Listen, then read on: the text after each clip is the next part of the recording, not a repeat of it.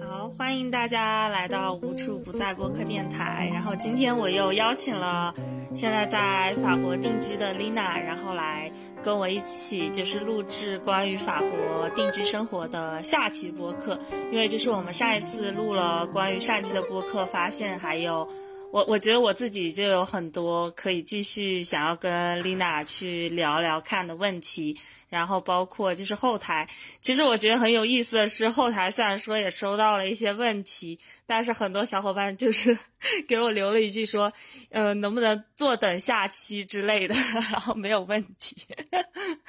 对，然后我就觉得今天就是我也收集了一些之前大家的。呃，有留言的一些问题，然后包括大家在豆瓣给 Lina 留下来的一些问题，然后做了一个前期，我们现在可以做一个 Q&A 的系列，就是集中就邀请 Lina 集中回答一下，就是大家提出来的一些问题哦。大家好，我是 Lina，呃，首先也祝大家新年快乐，龙年大吉。嗯，然后首先就是想，呃，我觉得问的最多的其实。就是关于怎么能够去法国留学以及定居的这个话题，因为我觉得现在其实，在可能在留学圈里面，大家就是也不是说大大大多数人都会往呃，就是欧美国家，呃，就是往。就是英语国家去走了，反而就是欧洲也成了一个越来越多人会去选择的一个地方。所以就是想要问一下 Lina 关于在法国留学的这样的一个话题，就怎么可以去那边留学，以及什么样的人比较适合去法国留学以及定居呢？那好的，下面我就跟大家简单介绍一下关于呃来法国留学以及呃在这边工作啊定居。相关的一些问题，因为在豆瓣上也有好多朋友呃私信或者是给我留言，问的也大多是跟留学相关的话题啊，那我就在这儿给大家呃稍微详细的讲一讲。嗯，首先我自己就是呃在国内读的法语本科，然后之后工作了一段时间，然后我有自己申请出来留学，然后在这边工作之后定居下来。嗯，而且我呃之前也曾经有一段时间在朋友的留学中介机构给他帮过一段时间忙，所以对这方面还是挺了解的。嗯，我就给大家简单介绍一下。嗯，虽然就是这么这么多年来，这个法国的这个留学政策也有了一些改革，呃，但是大概的情况还是那样。就是主要来看，就是第一，现在就是法国它有一些嗯短期的那种留学课程。呃，就是来学语言，然后其实相当于游学游学吧，就三个月左右，或者是我有一些朋友也是来，也有来这边学那个甜点类的那种短期课程。嗯，反正这种的话都是手续比较简单，适合就是有些朋友他只是想过来体短期体验一下这边的生活，学一点法语，然后呃也有点旅游性质吧。然后他门槛也比较低，对法语就是没有要求，因为他知道你是来这边游学学学语言的嘛。然后呃面签程序啊什么的这些材料要求都比较简单，然后费用也不是很高，其实你几个月你准备个几万块钱人民币也就可以了。嗯，这是一种。第二种就是长期留学签证，因为前面说的那种短期的几个月的，它只是游学，就是你如果一旦在这边学完你的几个月语言课程，然后想在这边继续申请大学深造的话，那是不可能的。你必须要先回到中国，然后再重新申请那个大学，而且它对语言什么都有要求。所以说，嗯，在这种情况下，呃，就是第二种，大部分人选择的都是这个长期留学签证。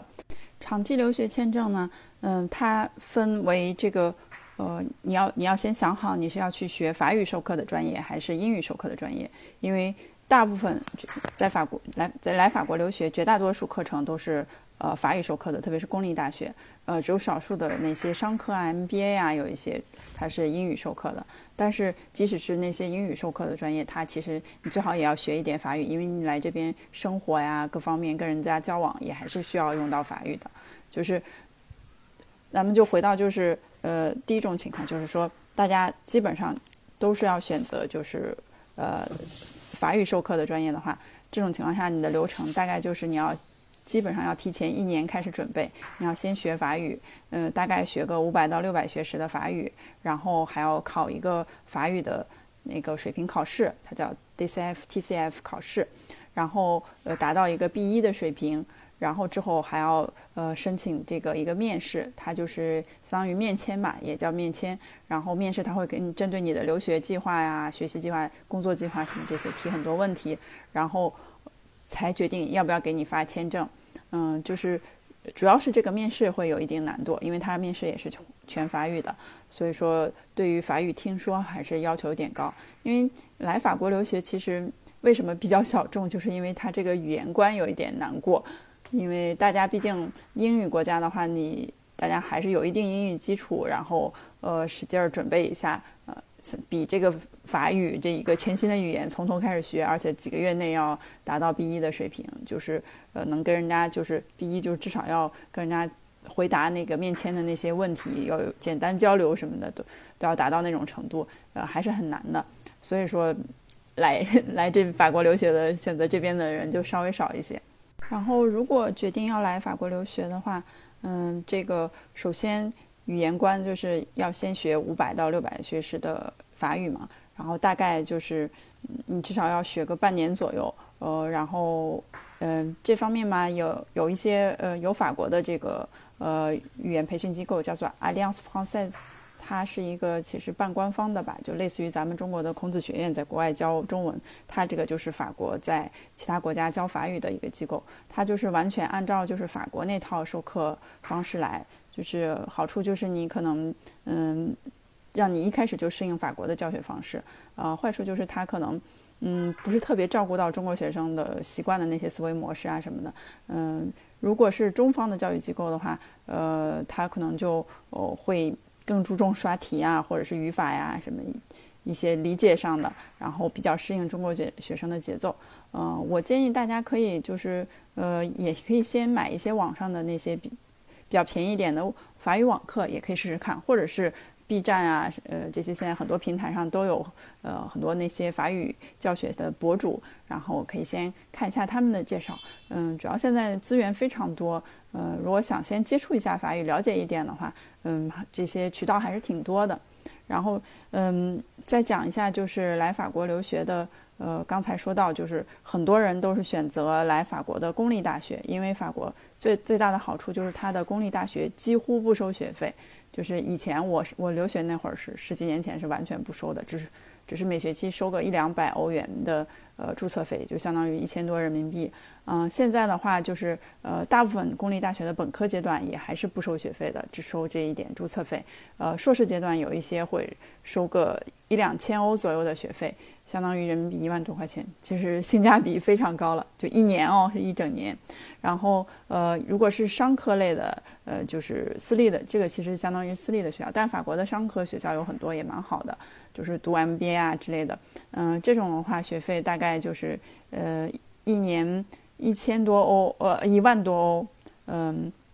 到两万欧不等吧。然后你读两年，大概就是三四万欧的学费。现在汇率就七点七几，接近八吧，按这个来算，其实也不算是很贵啊。嗯，比起英美国家，其实还算是便宜很多的。嗯，然后呃，除了这个学费，就是生活费吧。呃，主要可能就是住房贵一些。呃，特别是在巴黎，就是跟全世界所有大城市一样，租房子比较贵。呃，房租是大头，然后呃，生活费、餐费、交通费什么之类的，嗯。一般对于就是年轻人，如果二十六岁以下的话，法国有很多优惠，比方交通啊，还有餐费，你在学校的食堂吃饭啊，包括你住，如果是能比较幸运的申请到学校的那个呃学生宿舍的话，也便宜很多。就是我们来打一个最便宜的来算的话，公立大学，呃，如果是你在巴黎以外的，就是外省的小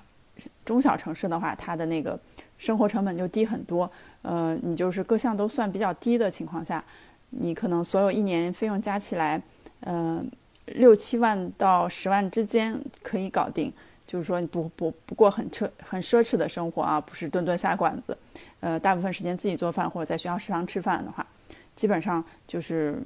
七到十万之间可以搞定。嗯，然后如果你要是嗯在巴黎的话，那就费用要高很多，主要是房租啊和那个呃。生活费稍微贵一些，嗯，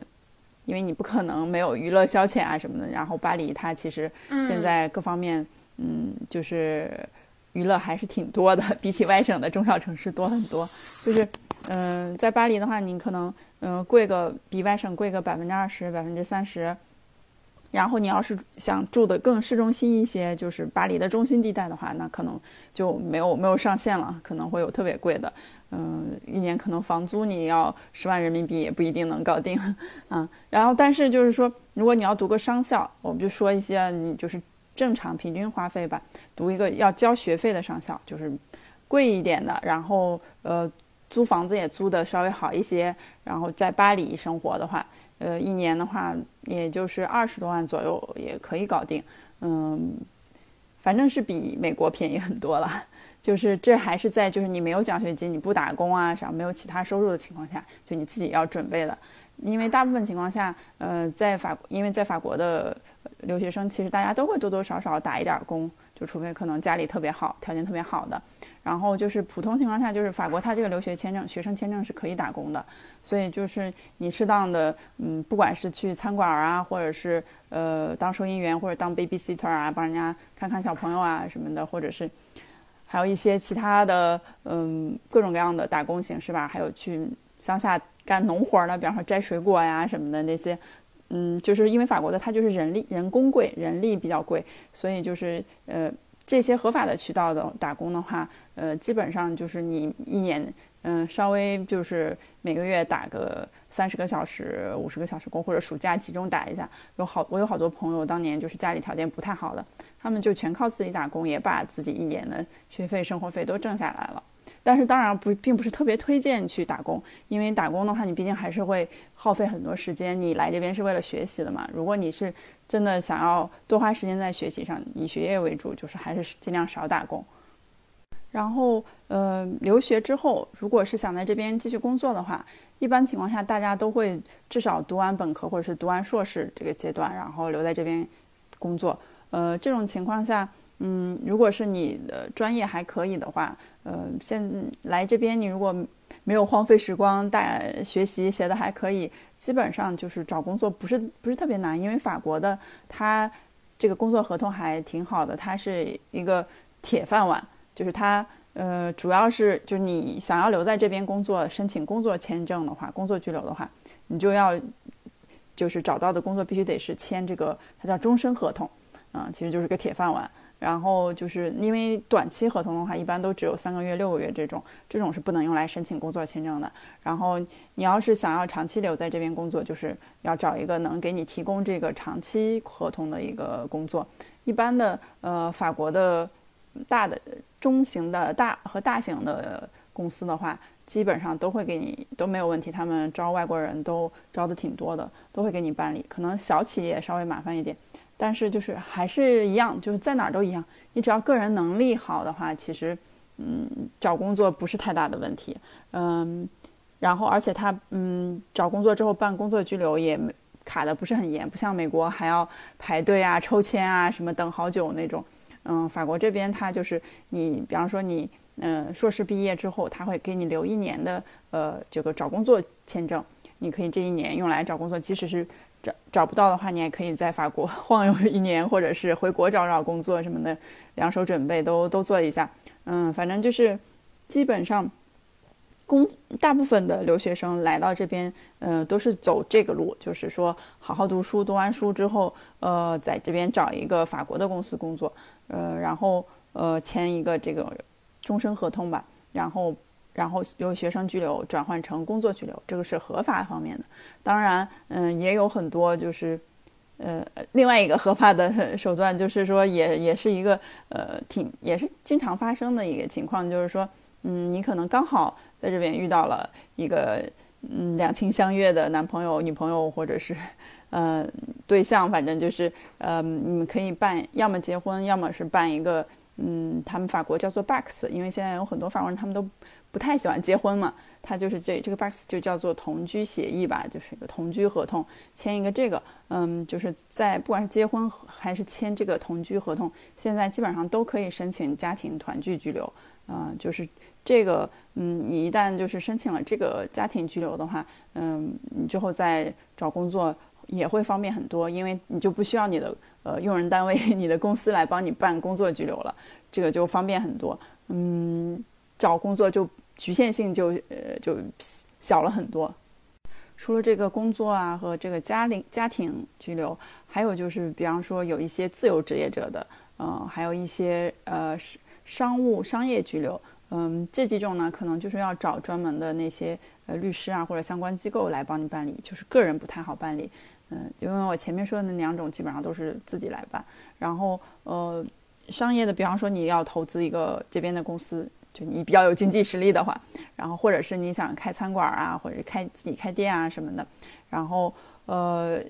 自由职业者呢，大多是大多数是从事艺术相关领域的，比方说学画画的啊画家啊，或者是嗯摄影啊，嗯就是电影啊，就就是这一类的吧。嗯，这个这一类我就是具体操作起来不是很清楚，但我也有朋友是做这个相关领域的。嗯，他他们有会有专门的那些律师啊团队来帮你服务，就是费用也不是很高吧。嗯，一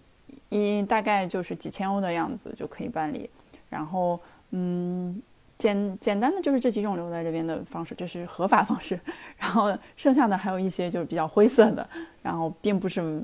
完全合法的一些方式，呃，当然也是一直存在，因为，嗯，包括就是很多年前吧，几十年前就有，嗯，国内的一些南方的某些地方，我具体的就不说了，呃，就是东部沿海啊什么的，南方的一些城市有很多人，他们可能就是家族中有一个人来这边，可能之后就陆陆续续会把全家人，呃，或整个村子的人都弄到这边来一起打工啊，或者开工厂。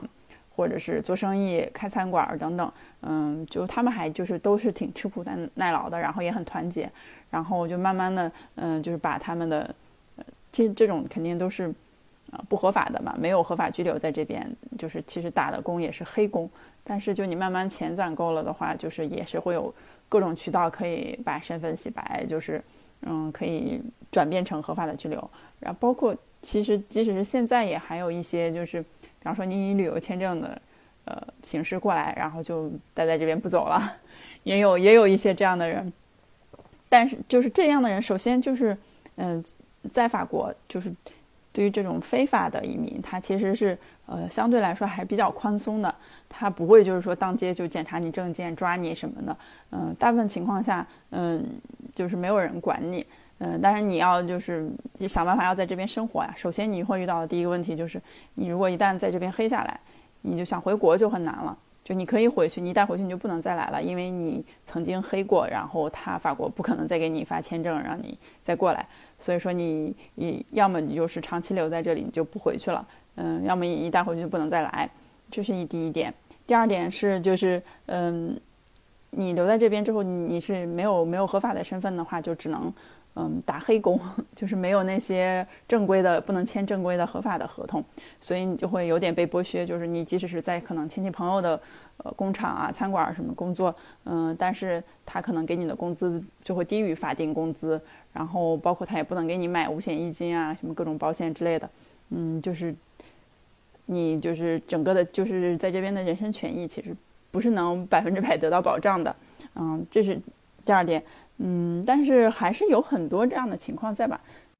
就是总体来说，来法国的话，正常的情况下就是留学，然后在这边嗯找工作，签工作合同，然后转成工作居留，然后就长期待在这里定居。要么就是有家庭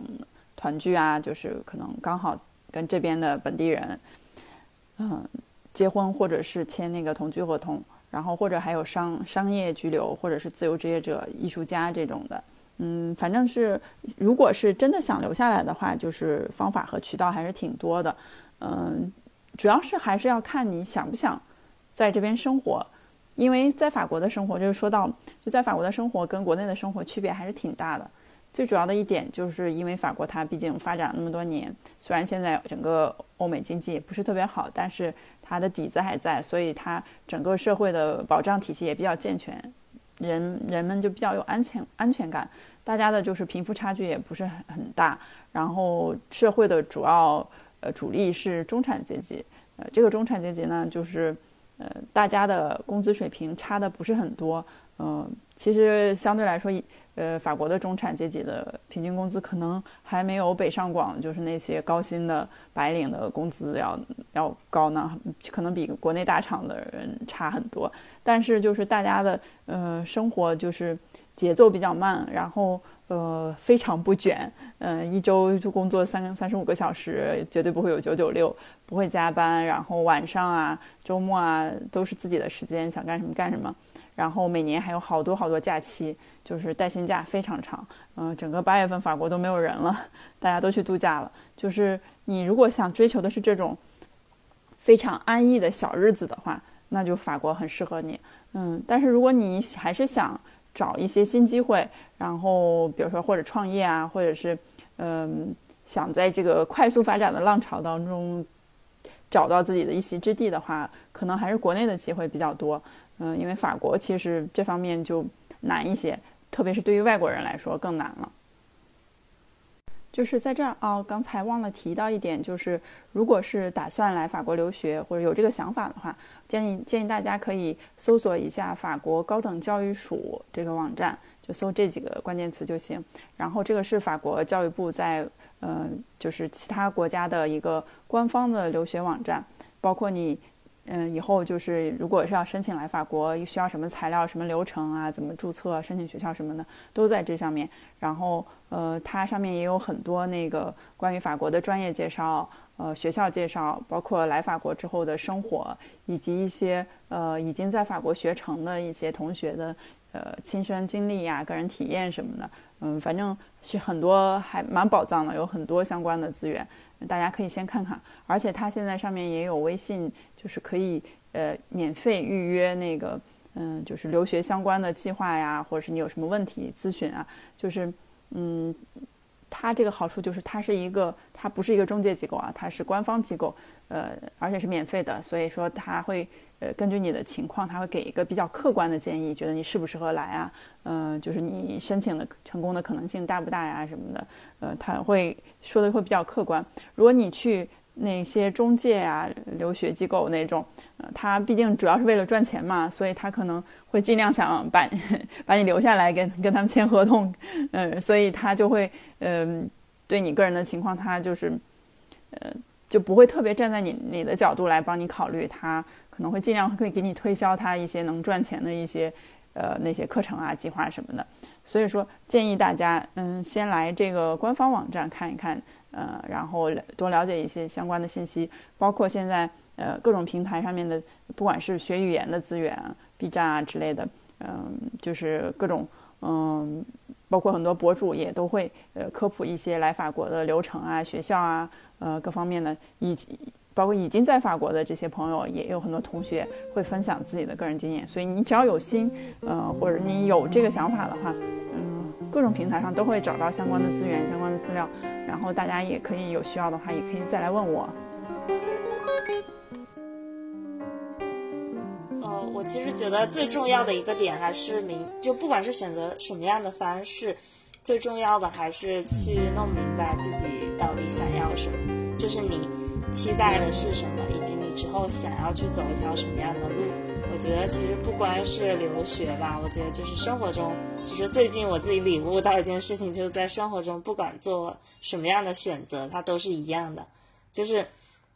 去面对就生就是生活面前的一些选择的时候，可以去思考一下自己走每一条路是为了什么，以及走到这条路上，最终他会自己想要去走到一个什么样的方向。所以我就觉得，呃，刚刚丽娜也提供了很多不同的方式，就是留学或者是定居的方式，大家可以去思考一下，嗯，自己真的想要的。对，就是任何情况下，就是因为毕竟留学，不管是留学还是就说你想来这边定居啊，或者怎么样，嗯，这个是其实是生活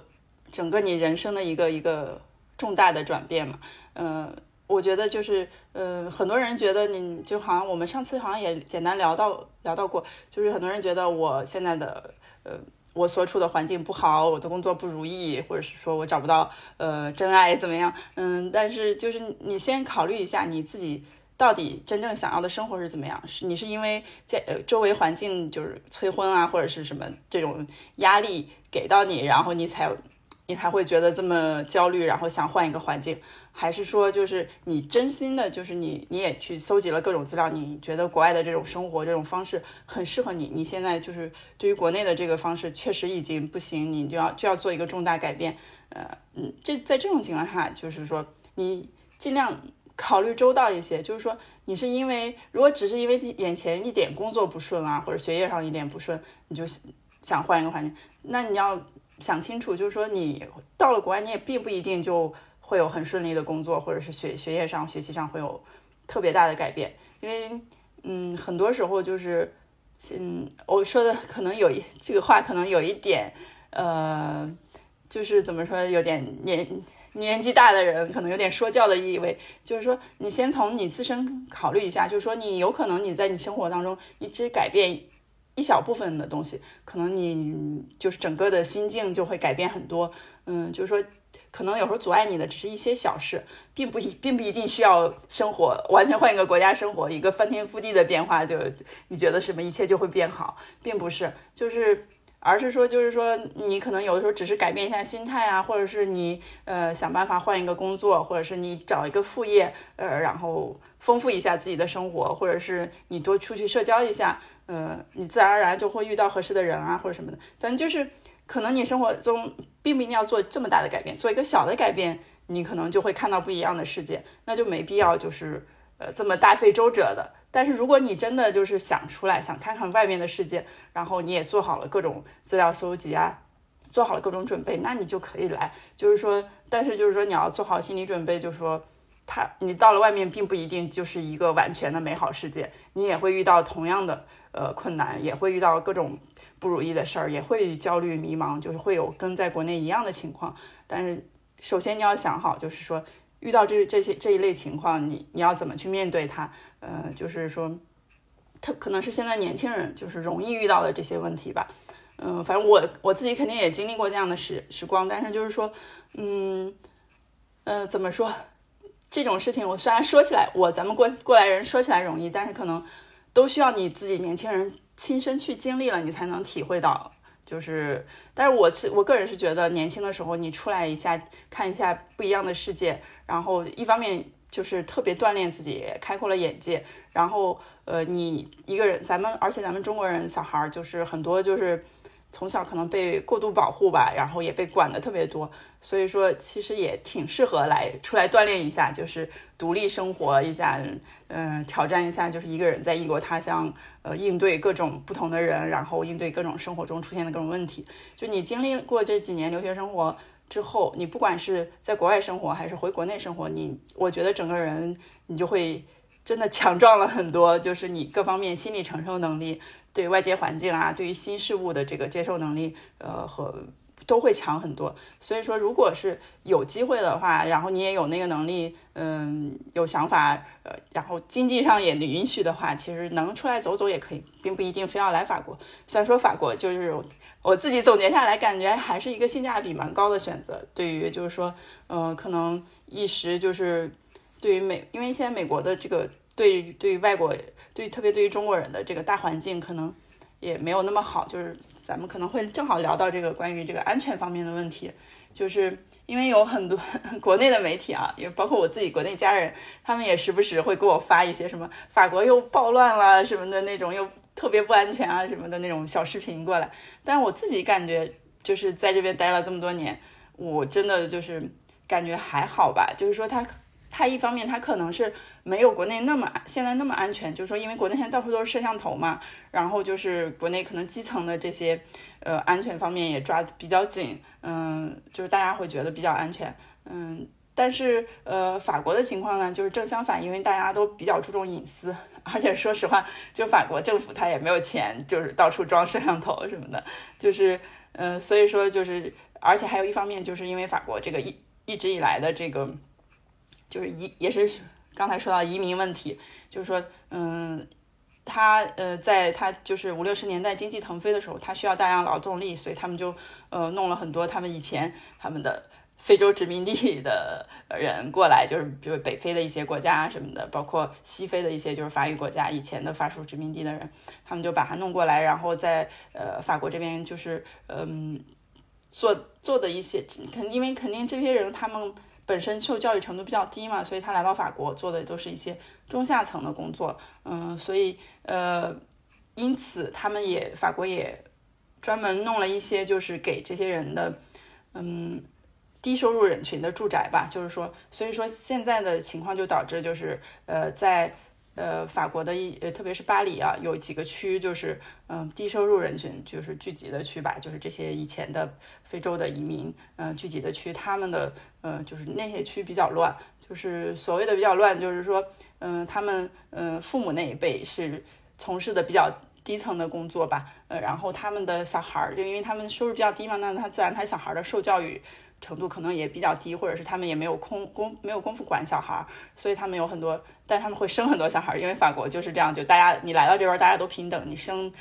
孩子生的多的话就补贴就多什么的那种，然后而且他们的传统观念也是有点像中国人，就是觉得孩子多了就是大家庭就比较好，然后所以他们可能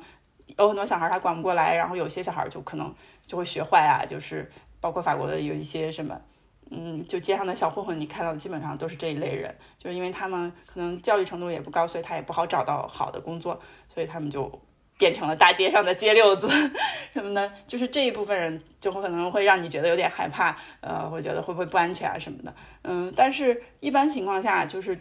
对于游客来说是有点不安全，因为游客大家都知道，你中国人来这边就花钱的嘛，你肯定有很多钱，或者有些人可能也比较招摇啊，买很多奢侈品啊什么的。呃，所以说，如果是对于游客来说，大家网上都有很多攻略了，就是教大家怎么样，就是不要漏财啊，不要漏富，然后就是尽量就是低调一些这种，嗯，然后某一些区里面，嗯，你要比较注意小偷啊，或者是抢劫的这种，然后不要去那些不不太安全的区域。然后另外一方面，如果是来这边留学或者是在这边生活的话，也是一样，就是尽量不要住那些就是比较危险的区，然后。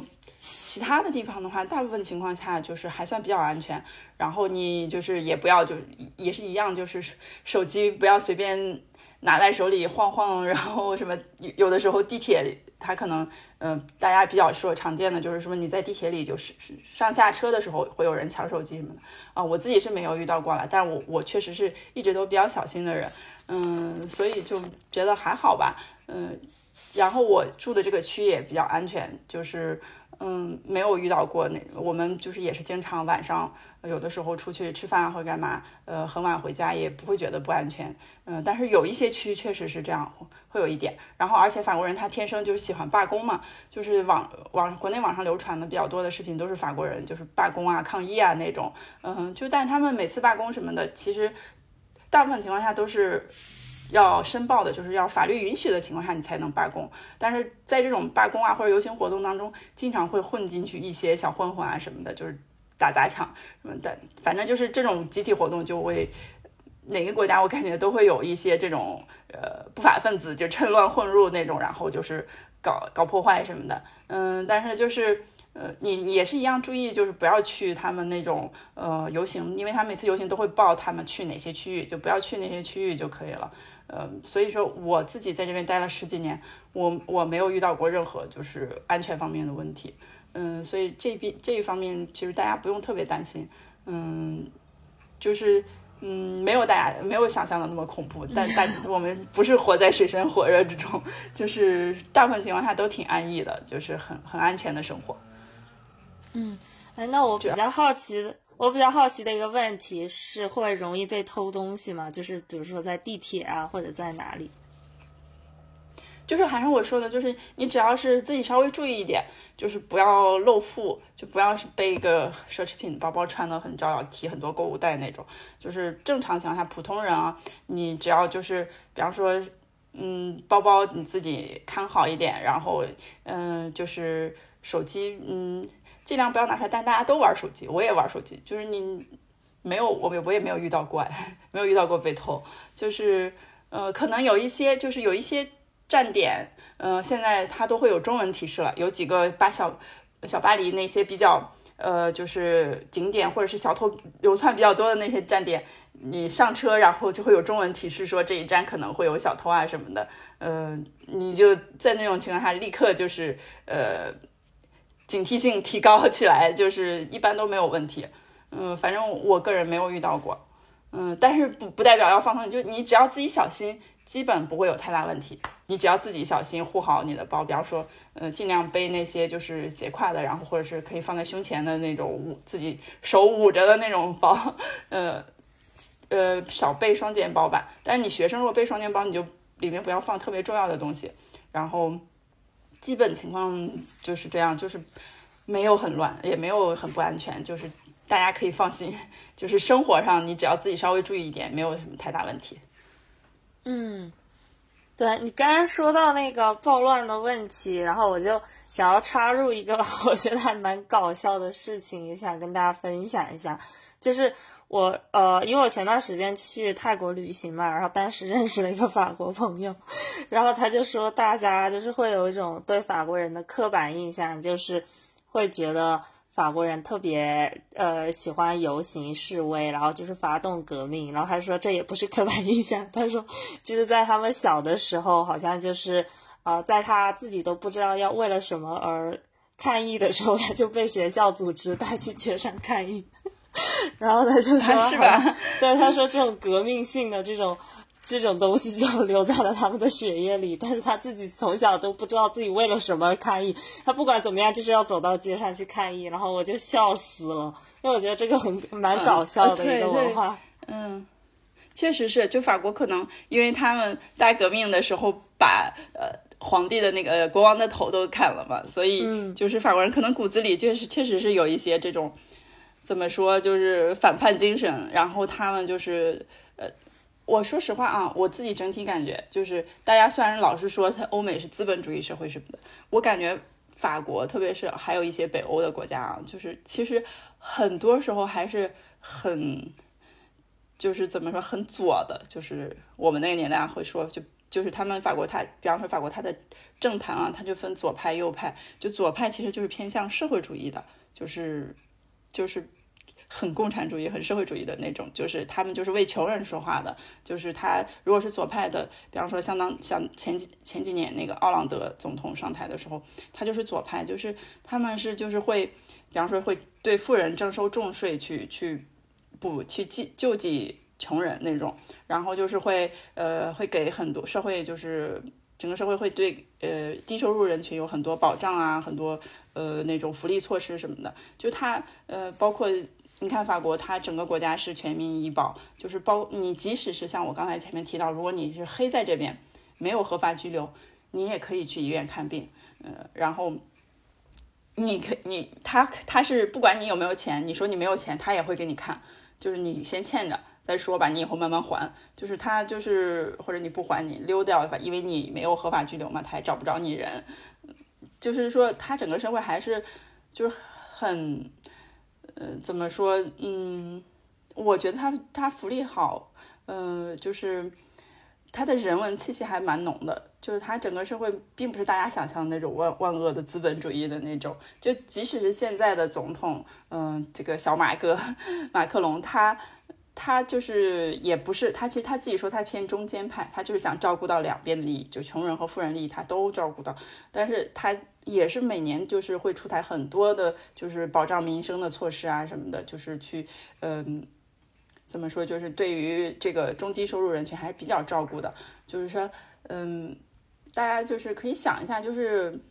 嗯，转可以转变一下角度，就不要老是以那种就是说，呃，他这边，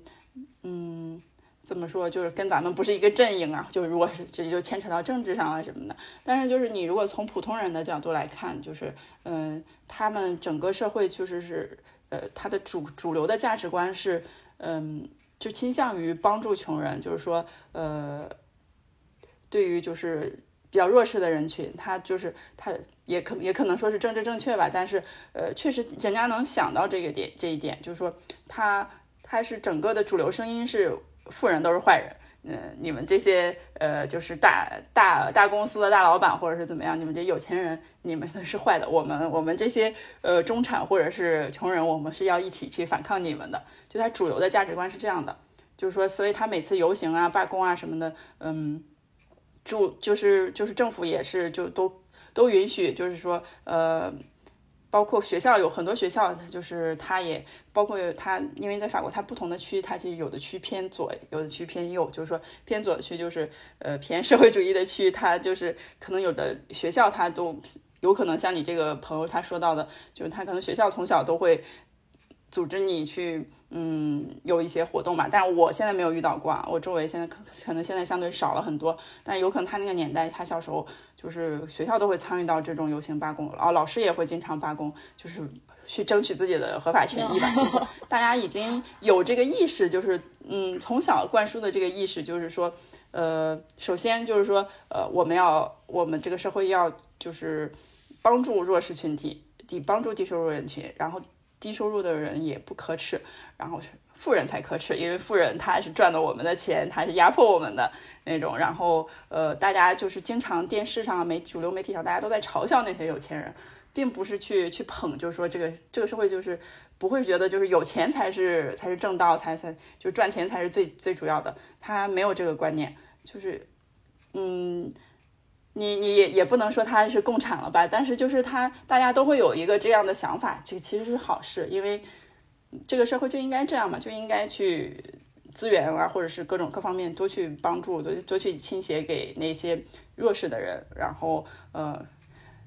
大家因为有钱人他们已经有很多钱了，所以说不用同情他们，不用可怜他们，就是大家就应该一起对抗他们，让他们多拿出钱来给普通人，给弱势的人，就是。有这个观念，但是可能国内因为各方面的原因吧，就是，反正也不好说吧。就是，但是就是国内现在确实是大家都觉得赚钱最重要，就是什么事情就是钱就可以改变啊，或者什么。有很多人可能都会抱着这种想法，就是，嗯，也可能因为现在确实国内的这个压力也比较大，因为现在经济没有那么好了嘛，机会没那么多了，所以就是大家会觉得就是。金钱能多多一点的金钱能给我们带来多一点安全感吧？可能，但是因为毕竟我们中国才只发展了这么几十年嘛，呃，他们欧欧美这些老牌资本主义国家，就是以前已经掠夺了别人很多资源，就是说已经发展了几百年，就是说它的经济基础啊什么各方面，他们确实比我们要要好很多。但是你要意识到的就是说，嗯，毕竟咱们。国内也是一第一经济只发展了这么几十年，确实跟他们还是有一定差距。另外一方面就是意识形态啊，整个社会的文明程度，因为他们毕竟发展了那么多年，就是他们已经进入了一个嗯比较怎么说嗯比较一个一个在经济上没有太大后顾之忧，大部分人的就是安全感已经比较比较得到满足，然后所以说大家就会有那些闲情逸致，就是去去发展自己的。呃，个性啊，个人爱好，然后或者是去关心别人，关心这些。但是国内可能有一些人，你连自顾不暇了，你自己都就是过得不太好，或者是呃，你就也没有空去关心别人，或者是边关心比自己弱势的人，对，就是可能有一个是这方面，另外一方面他们可能已经发展了这么久，所以他们整个社会的就是受教育啊，包括就是教育普及程度，以及对于这个。嗯，小孩从小的这个呃价值观，就是这三观吧，这这个这方面的这个教育和塑造，就他们也是比较重视吧。所以说，就是这就会聊到咱们可能下面会聊到的问题，就是法国人男人啊，就是就是为什么我自己感觉啊，法国男的就是整体素质会比。国内的高一点点，就是整体啊，咱们说整体情况，就是说平均下来，你肯定也有渣男，也有就是不好的很多，嗯，就什么人都有。但是就是整体，就是大家表面上看上去还是就是高一点点，是因为他就是整个社会的文明程度是高一点点，因为他们确实发展的比咱们早嘛，所以说有可能，我们就说一个大概的，有可能他们。咱们现在国内的这个各方面，包括这个女性主义的意识啊，这个整个社会对于这个男女平等或者是什么男人对女性的尊重程度，可能是他们几十年前，比方说二三十年前的情况，就是他们老一辈、上一辈的情况，就是他们上一辈可能还是比较呃传统的那种什么男主外女主内啊，什么女的就是好多就是说也也不工作啊什么，嗯，或者是他们嗯还是呃比较还是有那种女的比男的要要就是就是，比方说他们二三二三十年前他们也没有非常普及这个男女同工同酬啊什么这些，呃都没有，但是他们就经过就最近这几十年就是。发展起来，就是说，嗯，这一辈的年轻人，就是从小接受的教育就是男女要平等，女生跟男生一样，就是能力啊各方面都一样，所以说我们也做同样的工作，也应该拿到同样的报酬，而且包包括就是说，呃，女性她们呃就生育啊什么这方面，就是确实付出了很多，所以应该给他们相应的补偿，产假，然后就是说，呃，社会保障啊、福利啊什么的，呃，这些都会给到，就是说，嗯，所以我觉得他们就是。现在的我接触到的法国男男人，就是年轻人，整体上就是，不管他内心是不是真的是这样想，但是他表面上的那个对女性的尊重都都会做到，就是说，呃，大部分人都是，嗯，绝对不敢说一点就是对女性有歧视的那种话的，因为这个就是，呃，就是跟种族主义，就比方说种族歧视那种是一样的严重程度，所以说他们是，嗯，对女性。正常情况下都都是比较尊重，然后嗯，当然你你要也要透过现象看本质，看他是不是当如果真的跟他们交往的话，你要看他是不是呃是表面上那一套政治正确就尊重女性，还是内心里也这样想，嗯，就是也肯定要去呃多了解多认识，但是我觉得整整个社会的整体情况是对女性还是都挺尊重的，而且法国女性也都很强势，嗯，就是。大家有有的时候都做的都有点过了，就是说一定要 A A 制，就是男的和女的一起出去吃饭，就是坚决不能让男的付钱，什么？因为男的都会问一下女的，你你你是要你是要 A A 还是我来请你？因为有的女的，你如果要请她，她就会觉得受冒犯了，她觉得你不尊重我，因为我女的，呃，我女的也也可以一样付钱，怎么样？就是有有时候我觉得这个有点过火了，就是没有必要特别在意这种，因为呃。虽然我像我说的，就是法国它这个男女平等已经发展的比较好，但是还是就是还是有还是有差距的，因为整个社会就是这样一个男权社会已经发展了那么那么久了，就是所以说呃我们要做的努力还很多，就是呃即使是说同同工同酬，但是他这些你看一看那些所有的法国的大企业，呃肯定就是高管里面还是。呃，男的占多数，就是可能，比方说以前女的就只有一两个，呃，只有百分之十吧，嗯，现在女的可能达到百分之三十、百分之四十，但是还是没有完全平等的，就是这是一方面，就是还有就是说，呃，虽然大家就是法国，它这个是就是你在公司里面，它是互相之间的薪水是不能是一个不太能提的，是一个比较禁忌的话题，但是你如果仔细的观察一下，就是说女性的同一个职位的，她的薪水有可能还是比男的。要低一点的，因为法国有专门的有过这方面的调查，就是说多多少少还是差一些，就是还是需要大家一起努力。嗯，但是整体情况上来看的话，就是嗯这一代的法国年轻的男男性的话，就是呃整个的呃总体总体的水平，就是是我们期望的，就是说我们比方说我们的小孩下一代的中国男性，我们期望他能成为的样子，就就就是。就怎么说，就两边还是就是在这方面发展也有差距，但是我们也很快，因为国内就是经济上就已经有几十年达到他们几百年的高度，所以说我觉得我有信心，咱们这个在于对于对于这个女性的尊重啊、男女平等啊什么这方面，呃，以及男人的素质整体也是很快就会发展到更好的程度，就是还是要有信心，就这么说吧。嗯。是的，对，其实就是 关于这个问题，我刚刚还在纠结要不要问你，因为我自我个人的看法是会觉得说，就是呃，就是很难去说，就是整个国家的这个男性或者说他这个女性是什么样子的，因为我觉得每个人都是不一样的，就是包括就是虽然说会有，就是刻板印象的，也就是起因，我觉得可能就是因为很多的人或者说甚至。占了很大多数比例的人，他们是这个样子的，所以形成了一个刻板印象。但是其实还是有相当大的人，他们是另另一种样子的。所以我就觉得，呃，其实还是看每一个个体吧，就是觉得很难去定义一个群体他们到底是什么样子的。就所以，我前面就是有点纠结，不要问这个问题。对，我对我肯定我说的也就是每个个体的情况要。要区别对区别对待嘛，要呃区别的去看。但是就是我我觉得我说的是我接触到的所有人的整体，包括就是整个社会，它比方媒体啊、新闻啊，就是各方面它给你传达的这个信息，就是你能感受到，呃，就是嗯，还有一方面就是说，怎么说，就是就是咱们上次也聊到，就是可能有一点要注意的，就是说咱们有可能咱们。未来再过十年二十年，可能中国呃，特别是大城市里面年轻人也会发展到这个，就是大家对于因为婚姻的婚恋观其实差太多了，因为他们没有说一定要结婚这个这个概念，所以就是像咱们上次聊过，呃，他们二十多岁的人。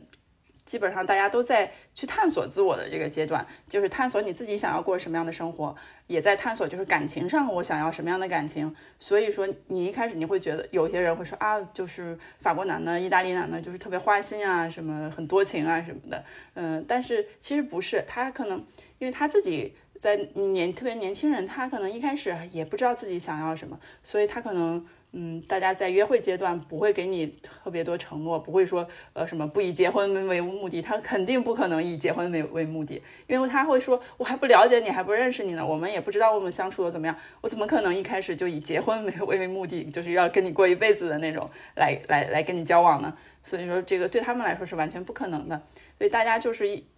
二十多岁的时候，大家就是在享受谈恋爱，以及在就是探索、找寻自我，然后也在找寻自己想要什么样的情感关系。呃，可能也在看自己适不适合结婚啊，过稳定的生活，还是说我就不适合，我可能就是我是类我就是游戏人生的类型什么的。他就法国男人好处就是，他大部分就是会在一开始就是嗯。大家可以直接一点，就可以问他，就是说咱们现在就是一个普通的约会关系，我们也可以各自都可以约别人，嗯，去去和别人交往，了解别人，还是说我们现在暂定就是一对一的交往的关系，呃，还是呃，还是说就是一开始就可以说明，就是说你是想就是咱们目前就只是约会，你这个人是。暂时未来几年都不考虑要稳定的关系，就是说不想建立家庭。比方说，大概在三十三十岁之后，有很多人在三十三十岁之后，基本上大家就已经知道自己想要什么了，可能就会觉得我三十岁之后我就要找一个稳定关系，要建立家庭什么的。但有些人就不是，反正就是你一开始都可以聊，因为他们外国人就是没有禁忌，你能越直接越好，就是跟他把这些都说清楚，你自己。也有心理准备，就是说你也不会觉得受伤害或者怎么样，而且你自己也有更多选择。所以说，嗯，而且就是还有一点，就我我我不知道上次有没有聊过，就是在其他国家，真的女性都是强势地位，在这种婚恋，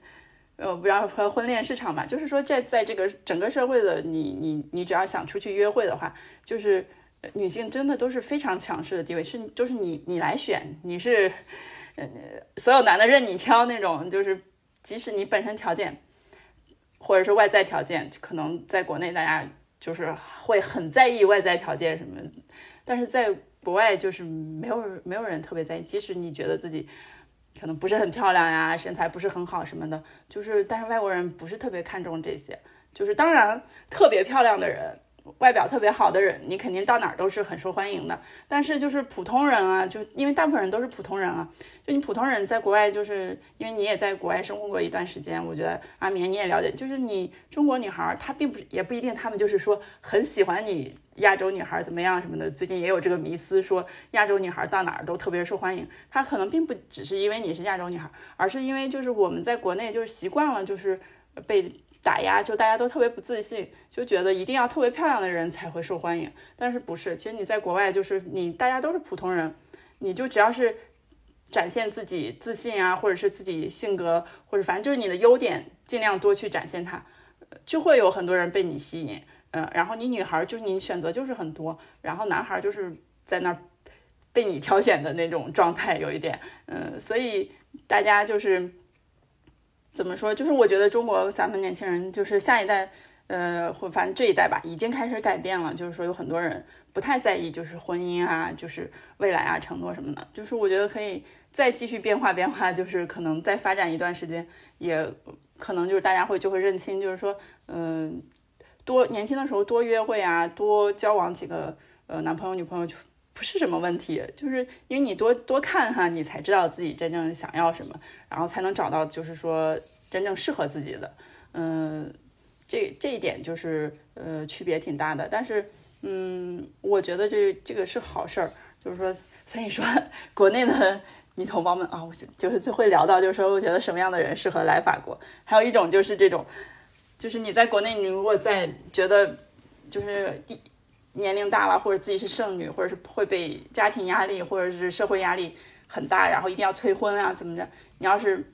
这方面困扰比较多的话，你就可以考虑来国外，因为在国外完全不会有人催你，不会有人管你，就是你这方面的压力会小很多。然后，而且你会瞬间会觉得，就是你在国内就是女孩有点那种被人家挑选的那种感觉，就是觉得就不不太好找啊，或者怎么样自己。而且女孩也不好意思主动去去找，但是你在国外就不会有这方面的压力，就是在这方面有很多人就是有一些我认识的就在国内被家里人催的特别厉害，但是来到法国之后反而就是嗯一一自由了，就是很快就就找到了，就很多母胎 solo 的母胎单身的，但是来到法国之后就是很快就找到了合适的人，然后结婚生孩子，就就完全不用家里催就已经解决了那种的，也有很多，就是说。或者是你不奔着这个结婚生孩子的这个目标，你只是想多，就是见识一下，或者是说你想交往一下，呃，国外的呃朋友试一试，也不，其实女对于女女性来说，机会是非常多的，可能男孩稍微难一点，嗯，但是我觉得听咱们这个节目的男孩应该也不是很多，所以说，但是不考虑他们，就是说，反正就是女性来说，就是。你到国外就是在这方面，呃，婚恋方面就是，呃，不管你想恋爱还是想结婚还是想怎么样，就是你只要是，嗯，自己主动一些、自信一些，呃，好用心去找一找的话，你基本上都能找到自己想要的。嗯，所以说我觉得，嗯，对于这遇到这种困境的，在国内的这种女性来说，就是来国来国外确实，嗯嗯，也算是一个比较好的出口吧，就是。呃，但是我想说的一点就是，好，对，咱们提到法国，就是说，我不知道您可能之前还跟其他国家的朋友聊过，就是我个人觉得啊，如果是出国来法国，就比方说这是西欧国家，比方说，呃，或者是南欧国家，西班牙、葡萄牙，就这些，嗯，当然也都有语言问题，但是来这些国家好一些。就是虽然说北欧大家就是看上去很童话世界什么的，但我之前也跟另外一个朋友聊过，就是呃，实际上北欧就是。特别冷啊，然后有太阳的时间很少，就大部分情况下你生活是很郁闷的。每天下午三四点就就没有太阳，天就黑了，你就没有阳光的日子，你心情就会很郁闷。就是而且你因为天黑的早，你活动也很少，就是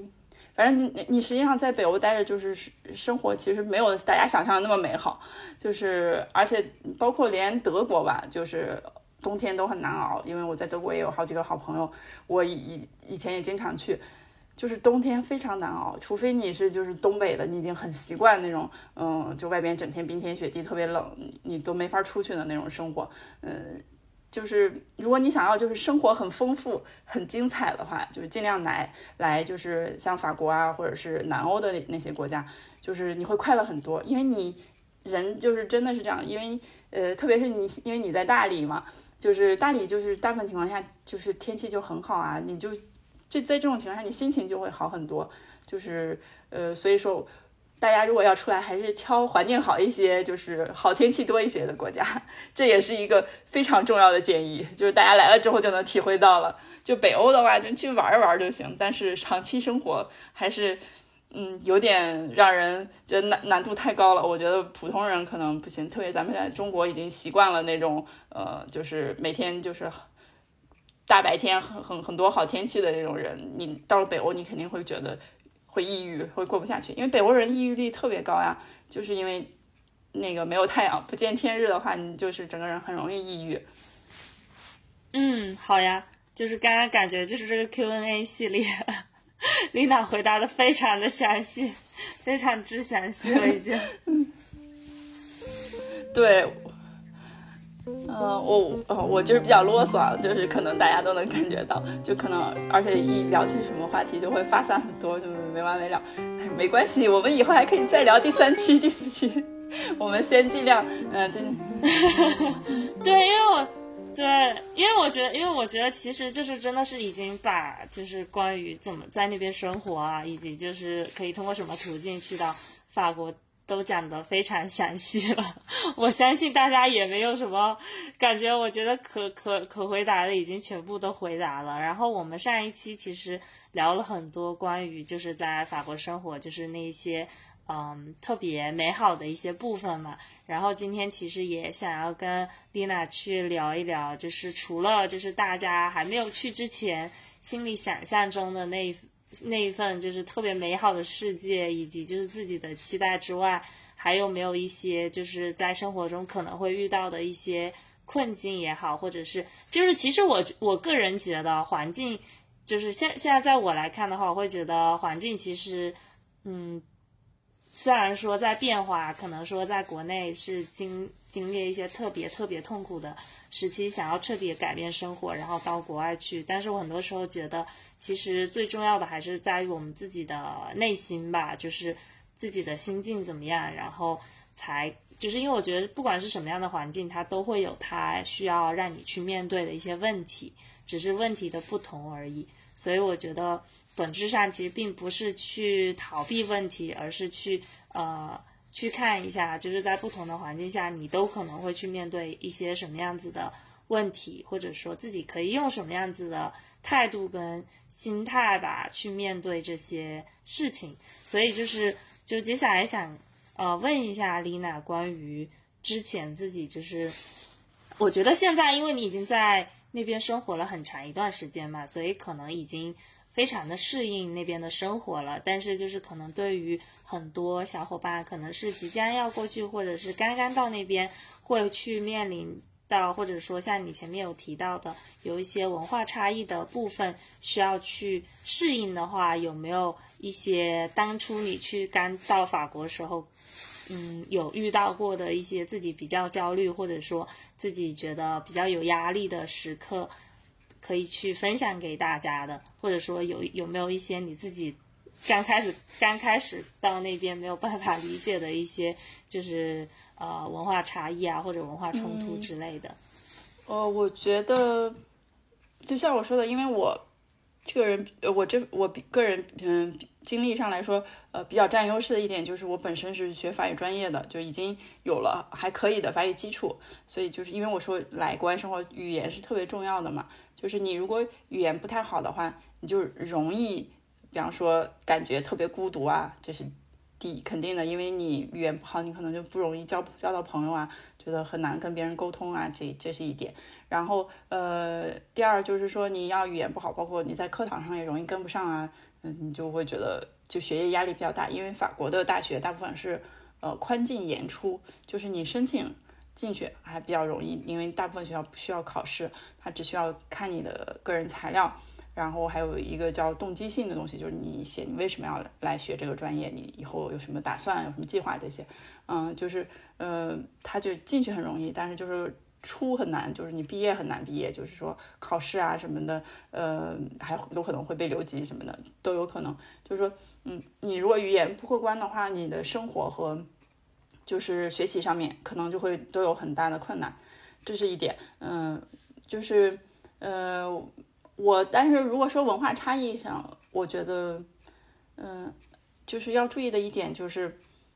嗯，怎么说呢？这个可能有一点敏感，嗯，就是说，嗯，尽量不要跟外国人聊政治，嗯，就是因为现在的局势啊，现就我们稍微聊一点点，就是说现在的国际形势其实是，嗯，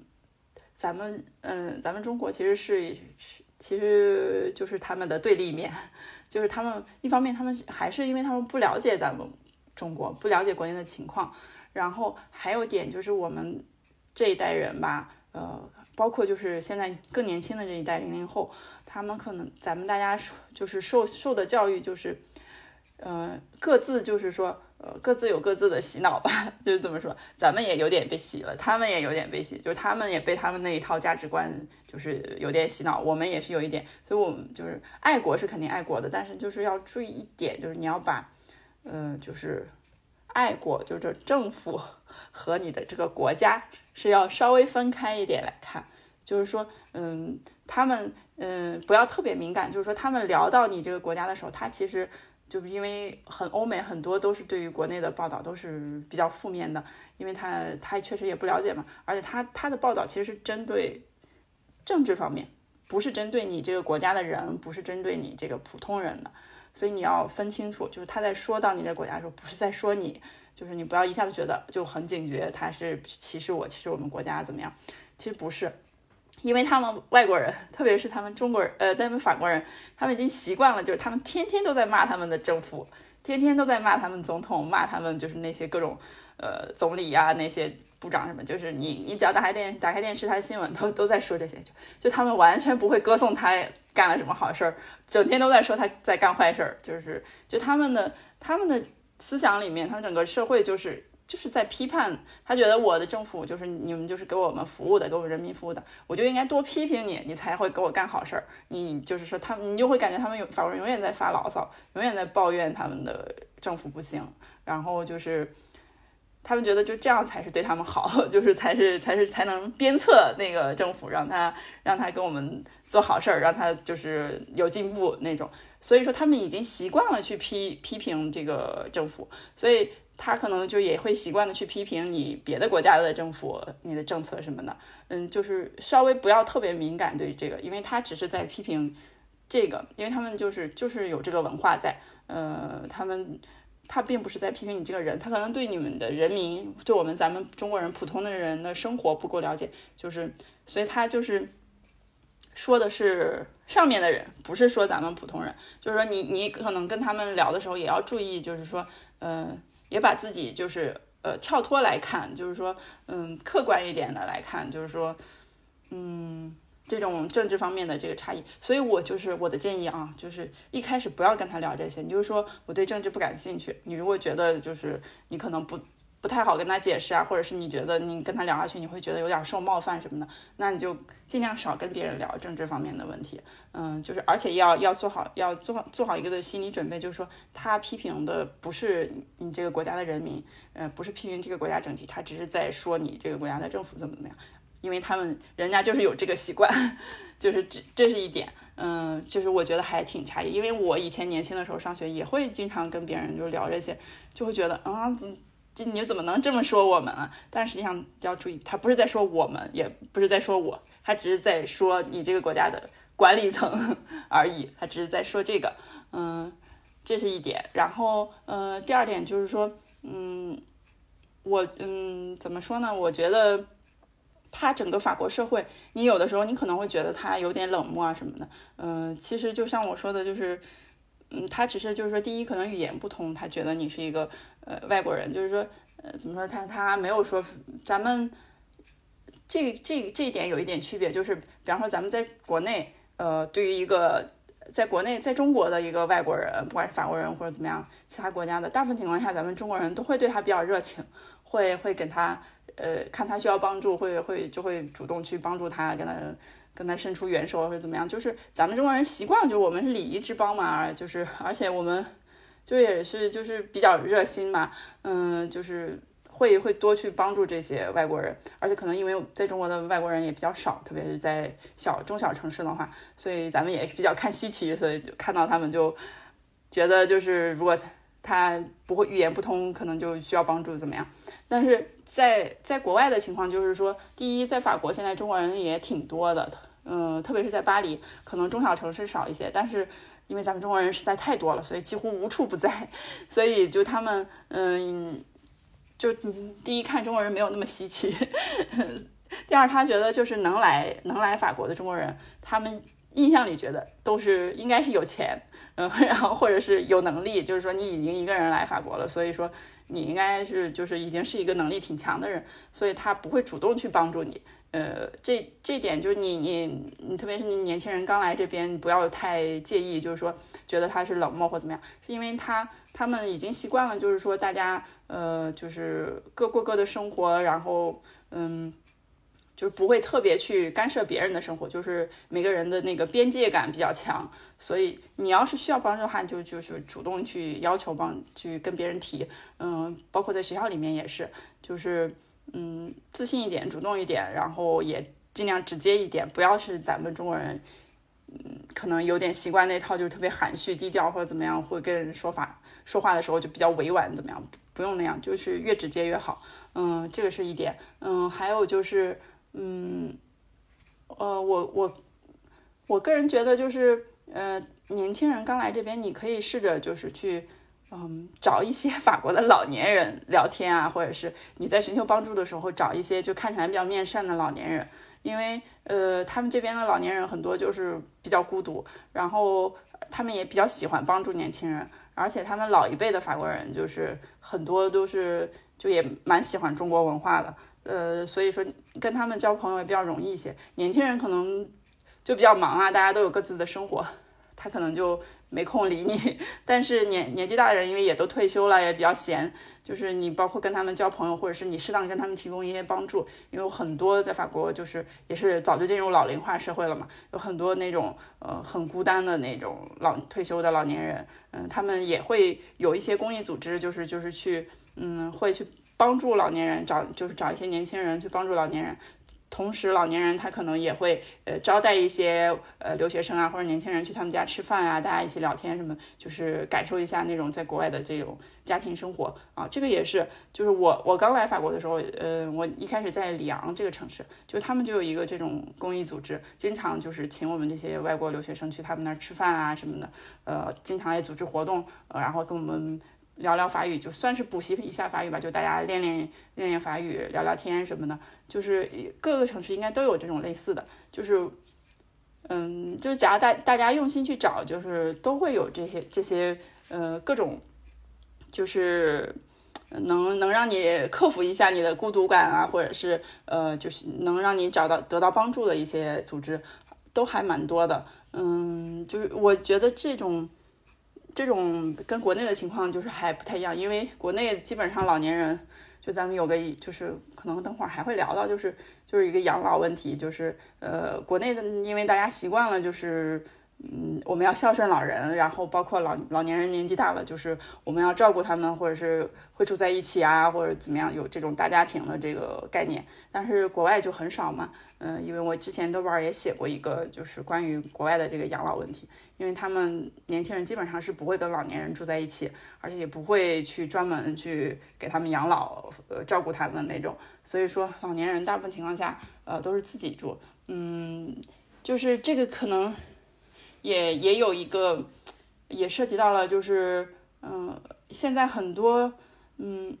就是有些人会，因为咱们还是有很多独生子女嘛，嗯，就是有些人可能会想到，就你来到法国之后，你如果在这边工作、生活、定居的话，呃，国内的老人怎么办？你还要考虑到国内的父母的养老问题，就是如果跟家人关系还蛮好的，或者是家里只有你一个，呃，可能他们都指望你啊，或者怎么样，包括因为国内的。因为医疗啊各方面还是没有那么完善，就是你会担心他们如果生生病啊怎么办？就是现在呃有一个好处的是，嗯，法国现在就是你可以，你如果在这边工作生活了的话，你有合法的工作居留，呃，你就可以申请你国内的家人过来。嗯，一开始可能是比方说六个月或者一年的这种短期的签证，然后之后还就是现在有很多就是可以续长期的，然后你他来到这边，你只要有有了一年以上的长期的签证，就可以给他办这边的社保卡，然后在这边可以看病，什么都就都跟普通人一样了。嗯，然后就是所以现在有很多我周围的朋友认识的有，比方说嗯，夫妻两个人都是中国人的那种双。双职工他们就把两边的老人都接 接过来了，然后帮他们看孩子呀。然后我经常遇到中国的那种爷爷奶奶去去学校接小孩的，我都会经常碰到。然后他们也呃经常老年人之间也会组织一些活动啊，就是出去玩什么的，嗯，就也挺好。就是如果你呃家里的老年人嗯退休了没什么事儿干，他自己乐意愿意出来跟你在国外生活几年。啊，那其实法国这边现在还比较容易，就跟大家提一下，就这一点还蛮好的，就是说你一旦在国外就是定居的话，呃，不用特别担心家人，就是说，呃，你有办法把他们申请过来，呃，跟你一起，然后，但是可能也要考虑到老人，他要他这样的话，他就离开了国内的社交圈，他可能。到国外，他可能会有点孤独，但是因为现在这边中国人实在太多了，所以老年人也很快可以交到朋友，然后再加上可以帮你带孙子之类的，就是，中国老人我看到的大部分都还在这边待的挺开心的，嗯，就除非是在国内特别，嗯，就是有自己的朋友圈什么的，完全舍不得离开的，这种比较困难。但是大部分情况，呃，在这边的老年人也都过得挺开心，因为现在这边什么吃的什么也都能买到，自己老年人过来帮你做饭、带孩子，其实就跟国内就比方说那种，呃，你在北京、上海之类的大城市定居，然后你家里爸爸妈妈。也跟你来大城市，然后呃陪你给你呃洗衣做饭带孩子照顾你，有一点像，就是只不过这换成了来国外这种情况，但是嗯也现在越来越多了，就是呃所以说如果是独生子女有担心这方面问题的啊，我觉得呃不用特别担心，嗯就是都有办法，嗯然后想想还有什么。文化差异，嗯，我觉得没有很多啊，因为现在其实咱们国内发展那么快，嗯，就是而且国内有好多就是新事物特别多，然后呃每天就是都日新月异的，就是所以说我反而觉得咱们中国的现在的年轻人应该适应能力很强，因为每天都有很多新生事物。你到了法国可能 不习惯，他们法国人就是这种，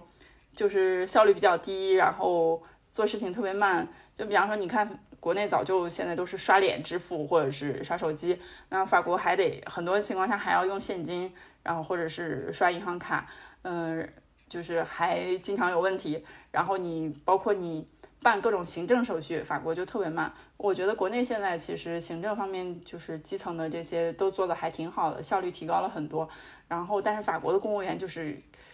就是那种很悠闲的，就是办事儿比较不靠谱的那种。你经常，比如说你要去换拘留啊，去拘留，然后或者是你去办一个什么银行的材料或者什么，反正就是所有这些行政手续类的都很麻烦，就是他们效率都很低，而且一个人一个说法，你经常会被这些人搞得就是很很烦躁，就是这方面做好心理准备。嗯，然后呃，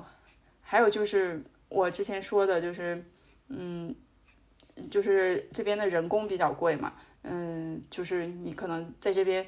会让你崩溃的，就有可能，比方说你要是特别是自己独居的话，比方说要家里水管突然坏了，什么，呃，马桶突然有问题什么，嗯，或者是装修什么的，就是装修类的，呃，修理类的，说这些就是都很贵，你就是包括开锁，嗯，你要是突然忘记带钥匙，哦，那你就。那就惨了，他们一叫人来开一次锁，然后好几百欧就没了。所以，哎，但是这也是就是给大家一个参考，就是说，如果你有这方面的技能的人，就比方说你装修或者是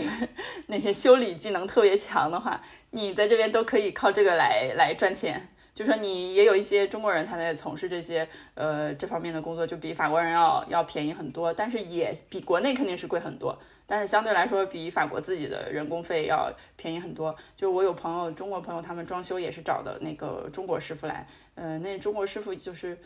有一些是有合法的居留的，有一些也就是打的黑工啊，他就是。呃，中国人之间，他就只做这些中国人客户，然后呃，可能帮你铺地板啊，装修装修那个卫生间、洗手间什么这些，然后你给他现金，然后有也有很多是这样的啊。但是呃，这种就是呃，但是总体情况，你只要有一技之长，你在这边就会活得很好，你比国内是赚的要多很多的。包括你厨艺特别好，你都会非常受欢迎，因为这边的好的大厨也不好找，包括那些现在那些中餐馆，他们。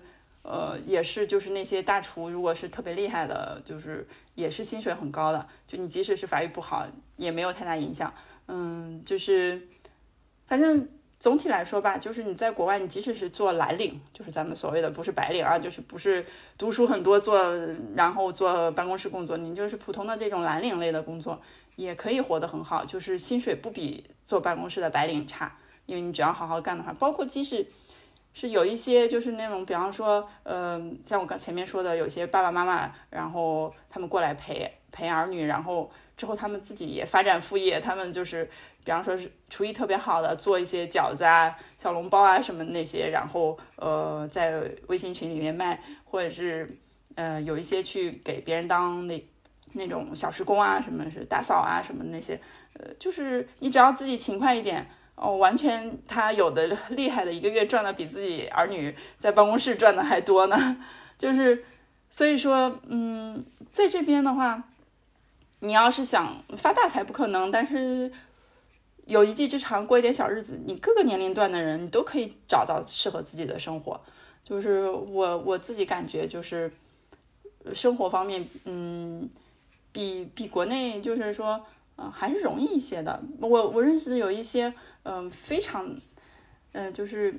怎么说，就是中年离异，然后可能孩子在国内都已经很大，二十多岁了的这种，嗯，可能看上去是阿姨辈儿的这种阿姨，他们还有出来，然后在这边，嗯，找到了第二春，他而且他们自己有第一技之长，然后比方说，呃，做点吃的，或者是呃剪头发，或者是。嗯，那种给人家当月嫂啊，或者是当小时工，反正就是能养活自己，而且还找到了就是法国男朋友，甚至就结婚。还有一些就是说双方语言都不通，就也不会不太会说，女方也不会说法语，男方也不太也不可能会中文了。然后两个人也都不太会说英语，就是光是呃打打手势，然后身体语言，然后对就都可以交流。因为你不觉得就是呃，因为咱们中国是一个那么大的国家，就是。呃，说难听一点，就是南北方，你有些就都语言不通，但是就是大家也能交流啊，就是就是你，而嗯，就是两个人，就是嗯，特别是有些年纪大一点的人，你有的时候你就会发现，其实两个人你要想好好相处，其实语言并不是那么重要，就是除非你可能你自己如果是。万一是一个对语言要求比较高，你想跟对方有特别高的精神层次上交流，要对电影啊、对文学什么要要谈很多这种。呃，普通人的话，就是生活上，其实大家就是语言交流可能其实没有那么重要。就是你要是懂你的人，你一个眼神就能理解你想说什么。所以，嗯，就是我就说一下啊，就是这个，这是提一句，就是说也有很多是这种形式在法国生活的人也不少，就是。各种可能性都有，就是你来到这边之后，你可能有的人就突然你就觉得你真的就是自由了，你你没有国内那一套就是社会约定俗成的一些规矩、一些习俗来来约束你。你不管是什么年龄的人，你在这边可能有的时候你就突然就找到了自己的生活，你你完全换了另外一种生活方式，换了一条生活道路，嗯，但是也过得很好，嗯，就是告诉大家就是，嗯，不管在哪里吧，就是。你这个人，你只要你发挥你的主观能动性，就是你都会有很多种生活的可能。嗯，就是，呃，主要就是看你自己有没有那个决心吧。嗯，反正就是，嗯，如果要来这边，还是有很多可能性。我觉得，我个人觉得啊，就是，呃，你如果觉得在国内遇到了一定的困境，就是，嗯，也做好了心理准备想改变的话，就是来这边，嗯。有可能会遇到就是完全不一样的可能性，可能会彻底就是天翻嗯天翻地覆的那种感觉，就是改变你的生活轨迹，嗯，都有可能吧。嗯，对，就是我感觉就刚刚你分享了特别多，然后就是也就是我我我觉得就是有说到这些，然后我我就想说也想要就是蛮好奇，想问一下，因为丽娜现在是呃生活在巴黎嘛。然后呢，我正好我前段时间，然后就是有认识了一些朋友，然后我们当时大家一起吃饭，嗯，然后呃那些朋友大多数是呃在欧来自欧洲的不同国家，然后有西班牙，然后就是有德国，然后呃也有美国的，然后呢，当时大家就聊到了一个话题，我觉得还蛮有意思的，就挺想分享给你，就是我觉得。我包括我，还有我身边的很多人，就是从小到大，其实都会有一个巴黎梦，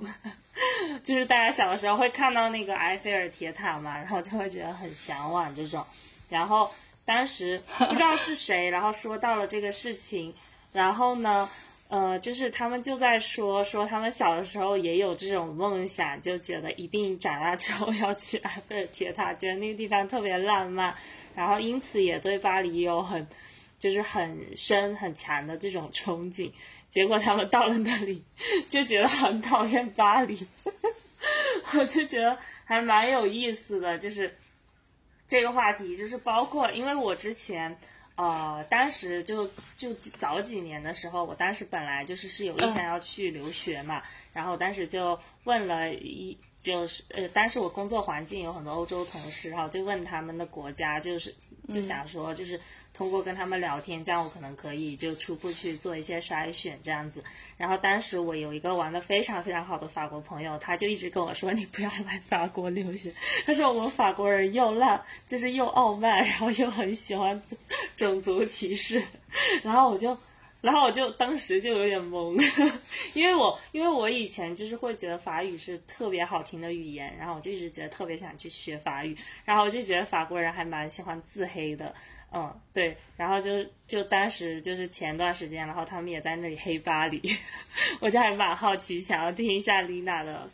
看法的，因为我觉得就是你呃之所以能够长期的生活在那边，我觉得一定是这个地方跟你有某种。更加适合的磁场，或者说，就是这个地方其实是很适合你的，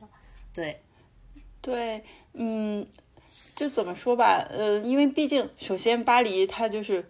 这么多年积累的印象口碑，包括就是之前不是还有个美剧很搞笑，那个艾米丽在在巴黎嘛，就是美国人对于每个人的巴黎梦，其实那个有点是那种，就是呃，其他国家可能就是来。其他国家的人来之前，可能都是有一个这个巴黎梦，都会觉得就是巴黎哦特别浪漫啊，什么浪漫之都，然后呃花都巴黎怎么怎么样，然后什么以肯定是特别美，然后法国人都特别浪漫怎么样？就是当然就是法国，包括巴黎，它是有就是特别美的那一面，但是呃可能美，但是。来到这边之后，尤其还有一个日本人，对，有没有？我有好多日本朋友也是说，就是日本人也是特别向往法国，向往巴黎，但是他们来了之后都会得一个什么创伤后遗症，都会因为特别失望，然后回到日本之后就会都会抑郁，就因为嗯巴黎和他们想象完全不一样，就是特别脏乱差呀什么什么的，嗯，就是会有很多人有这个想法，然后我就看铁塔啊，不就是一个。就是一个铁架子，然后底下都是那些，呃，黑人在兜售那种有可能是国内义乌进来的那种小玩具铁塔，那种钥匙扣什么的，就是就大家就是会有一个这个感觉了，就是不是大家想象中的那种那种高大上的，但是因为可能首先就是你你如果是游客身份来，你就会有一个那种你。事先会有一个期待，你就可能就期待值特别高，然后你来到这边，你就会看到它可能跟你的心里那个想象的有落差，这是这是一点。第二就是，嗯，你如果是游客身份来，你没有长期定居的话，其实你看到的就是只是那些旅游景点呀，或者是说特别热门的地方的那那一面，就是你其实没有真正的去在里面生活，就是没有感受到它那种。生活层面的那那那种，嗯，就没有真正的去接触，就是呃，深入的去接触巴黎人或者法国人，嗯，就你其实就你看到的就是很表面的印象，这就跟我们，比方说我们中国人，嗯，你看有些人打个比方，就觉得说大理吧，就是有些人。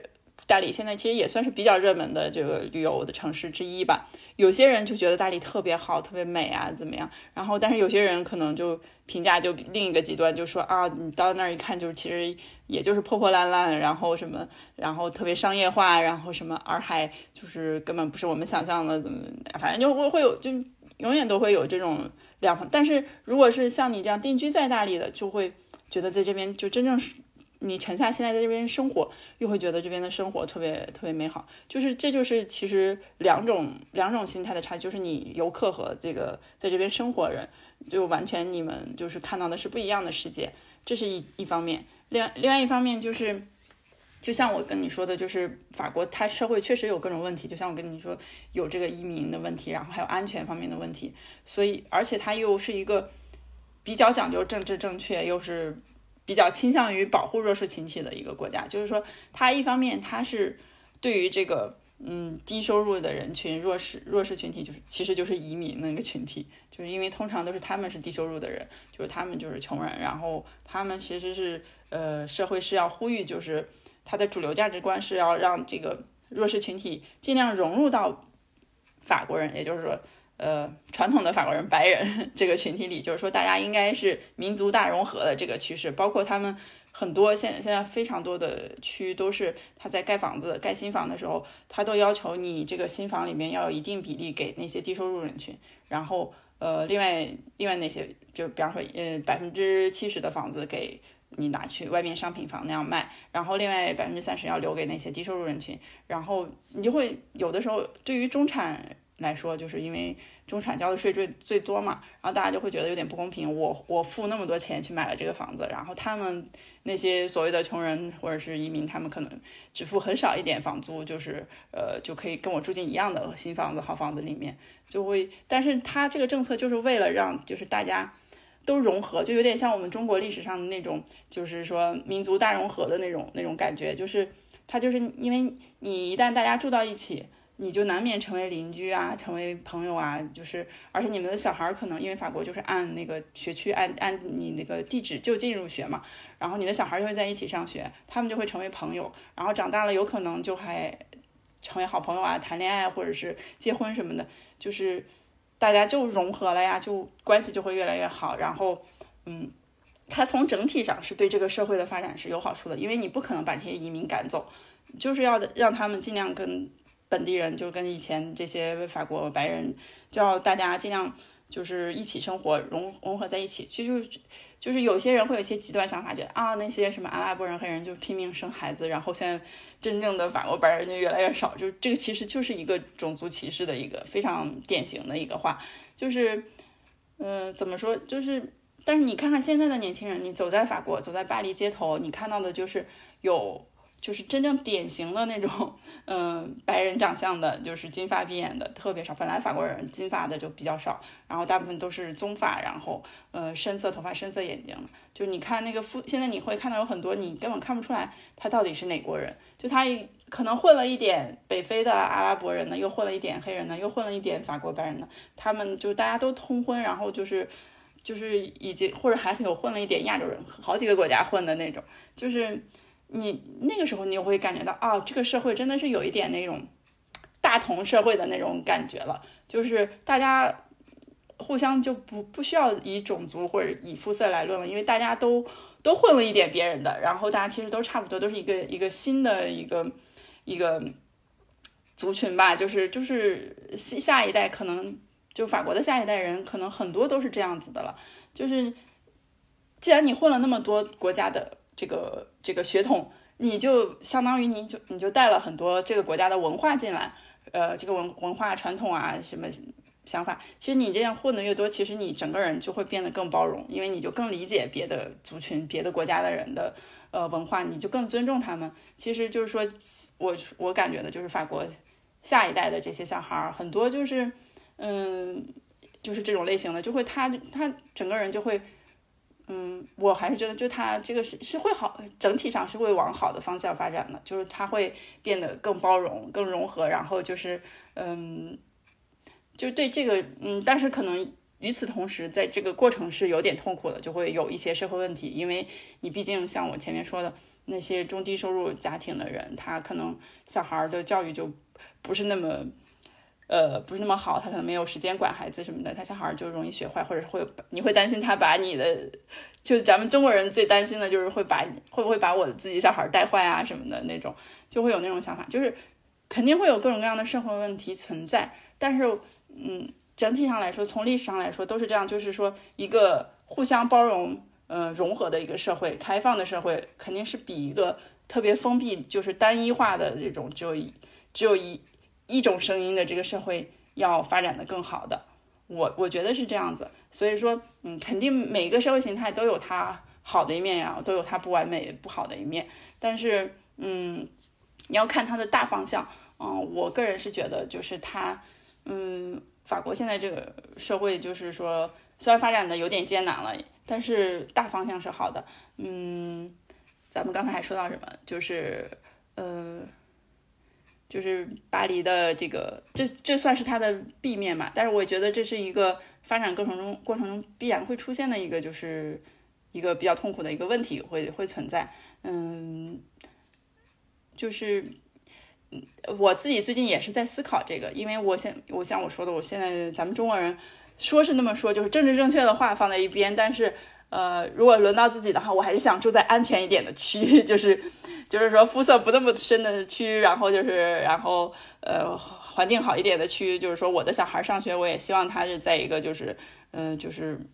感觉上就是大家就是呃孩子们就是家长素质都比较好，然后就是说呃小孩不会受太多坏影响的那种学校。就我也我也在想这个，就是说大家肯定你有了孩子，你就会特别想这些，但是。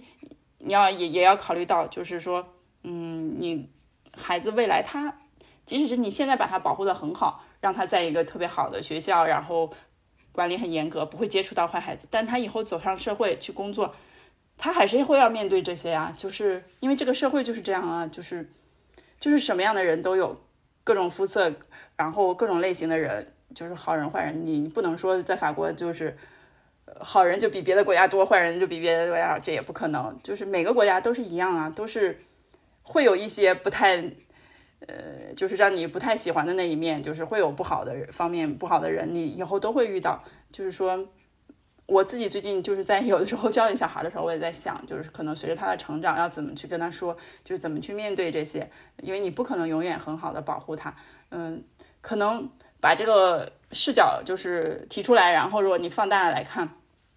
咱们中国就是未来，就是大家肯定也是想，就是让大家其他国家多了解我们中国文化啊，什么各方面，可能咱们中国就就对外宣传做的不够吧，所以他们对咱们还是有很多误解，然后包括对中国人也有很多误解，就是可能也会导致就是他们对中国人有很多刻板印象，嗯，怎么着？但法国人也是一样，就是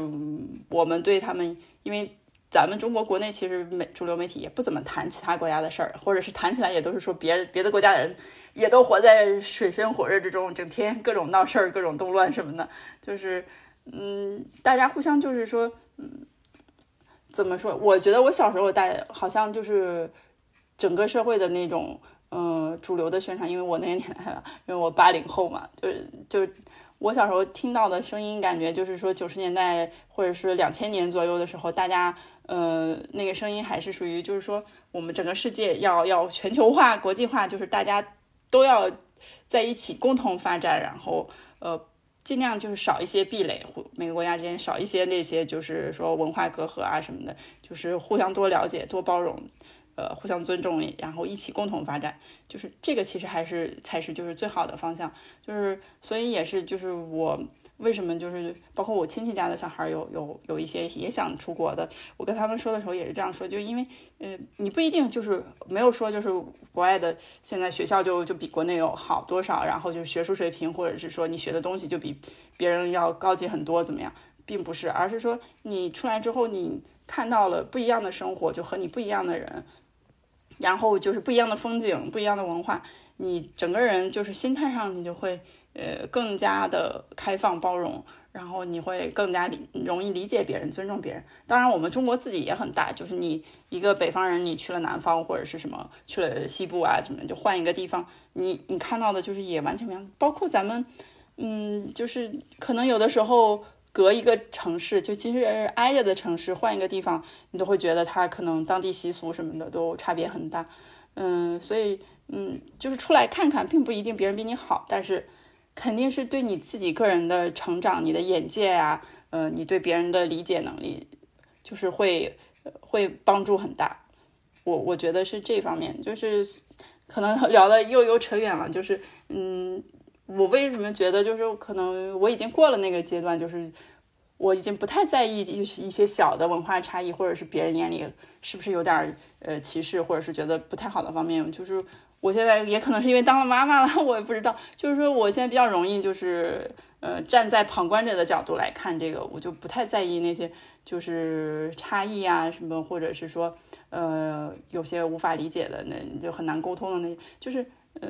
大家出来，呃，包括国内的年轻人出来，你也可以就是多给外国人宣传咱们自己的文化。包括现在很多就年轻人留学生做的挺好的，就是前一阵那个过年的时候，他们有好多那个汉汉服协会或者是中国文化协会的那些年轻的，有好多都是留学生在在巴黎在那个相街，呃，就是宣传咱们中国过年啊，中国文化什么的。就是而且他们法国人都都很喜欢，也都很好奇，就是。而且就是他们现在这种文化活动也越来越多了，就是民间的这种这种交流也越来越多，就是他们嗯普通的外国人，普通的法国人，他还是很想了解咱们中国的这些呃好的东西，这些好的文化，可能就我觉得还咱们做的还宣传的还不够多。你看他们韩国啊、日本啊，就是以他们的那些什么日本以他们自己的动漫文化啊，或者是他们那些。就是很多什么匠人精神啊什么的，就宣以好多卖有好多他们那种好的卖点，他们就宣传的特别好。包括韩国以这个韩流的这些什么 K-pop 这些，也把自己的这些文化都带动起来了，就是让大家就是现在提到他们，就是觉得嗯韩国、日本的这个文化，就是就是很多年轻人都很喜欢。嗯，但是中国的现在也慢慢在起来，因为我看到还有很多中国的博主他们在那个。国外的抖音 TikTok 上面也发很多关于就是中国的风景啊、文化啊，包括那些什么化妆变装的视频，就国内有那么多厉害的博主，然后还有那些什么国内的那些呃小吃啊什么的，呃中国的饮食啊，就是呃 YouTube 上面也有很多那些像类似于李子柒的这种大博主什么的，嗯，就是就我们年轻人能做的是很多的，嗯，就是。因为现在这个社会，你并不一定有的时候也是又又又扯得更远了。就有的时候你可能并不一定要走那个主流的那种工作道路，你也可以做做就是这方面的。你如果感兴趣的话，因为现在有那么多平台，呃，你只要自己愿意的话，就是认真去做，其实都可以做出一些好的，去搞创作，做出一些好的内容来。嗯，也也我觉得也挺好。就包括咱们这个播客，其实也是。啊，另外一种形式就是，呃，我把我把法国的这个国外的这个视角带给大家一些，然后大家年轻人了解一些，就是你可能很多人，嗯，有一些可能受了启发，就来到国外，或者是说，如果能对大家有一点点启发，然后让他们走出来，然后呃，或者有些帮助，能让他们就是更好的理解外国人，嗯，理解法国人，这我觉得这个。嗯，就是一个特别好的事儿，所以，所以我才说，我就是每次跟你聊，我就会聊很多，然后就我我也很乐意，咱们就继续聊下去，嗯，以后聊其他生活、其他方面的问题吧，嗯，就是我觉得，嗯，肯定是，肯定是在任何情况下，就是说，嗯，这种交流沟通，这种互通有无的这种形式，是才才是就是一个发展的一个。一个正确的道路，对于不管是从小的方面，我们个人来说，还是大的方面，从这个整个国家，呃，这个文化方面，呃，都是这样子的。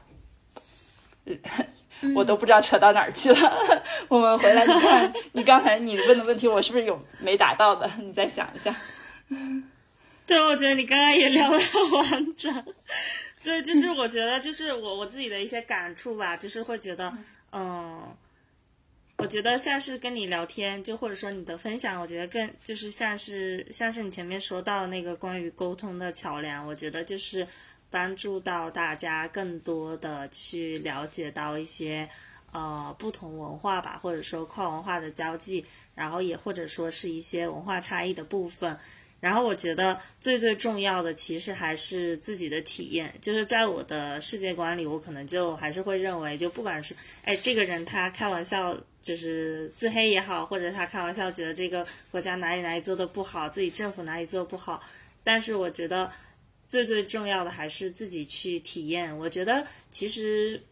就没有什么地方它是绝对完美的，就是它一定有它特别好的地方，也也有它就是我们自己需要去适应那个环境的部分。但是就是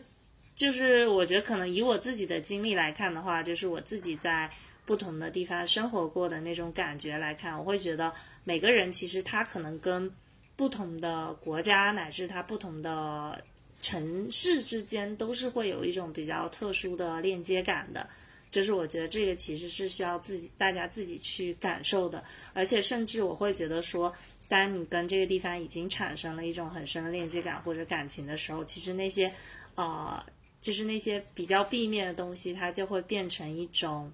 呃，小小的瑕疵，但是就是，就是瑕不掩瑜的那种感觉，就是它，它在你心里，它大方向上，它一定还是一个很美好的存在。然后剩下那些部分，就是其实大，我觉得大家都能够接受吧，就是会觉得，呃，我们不可能，我们的生活就不可能一直是一帆风顺的，或者说没有什么东西是特别完美的，就是要去学会去接受一些我们好像不太能够接受的东西。然后甚至是当我觉得当我们能够去接受那个自己原最初不能接受的东西的时候，自己会变得更快乐一些。对，就是嗯，像你你说的这个是对的，就是呃，你要接嗯接受自己的不完美，也要接受这个周围大环境的不完美。就是而且你有的时候，很多时候你的人的心境可能就是人就是这样情绪化的动物嘛，就是你可能稍微生活中遇点遇到今天遇到一点不顺利，你可能整个心情就会很不好啊什么的，呃，然后就会。看什么都不顺眼，觉得这个整个国家都或者这个城市都都不顺眼，这都有可能。就是呃，像你说的，就是最主要的就是，嗯，不管在哪儿生活吧，呃，在熟悉的地方、陌生的地方，你最主要的就是你要坚定自己的内心，然后就是呃，怎么说，要要知道自己。真正生活中真正重要的东西是什么？这可能就是涉及到可能比较现在大家流行的那些什么身心灵的那些那些东西，就是就是说，但是那个东西可能嗯，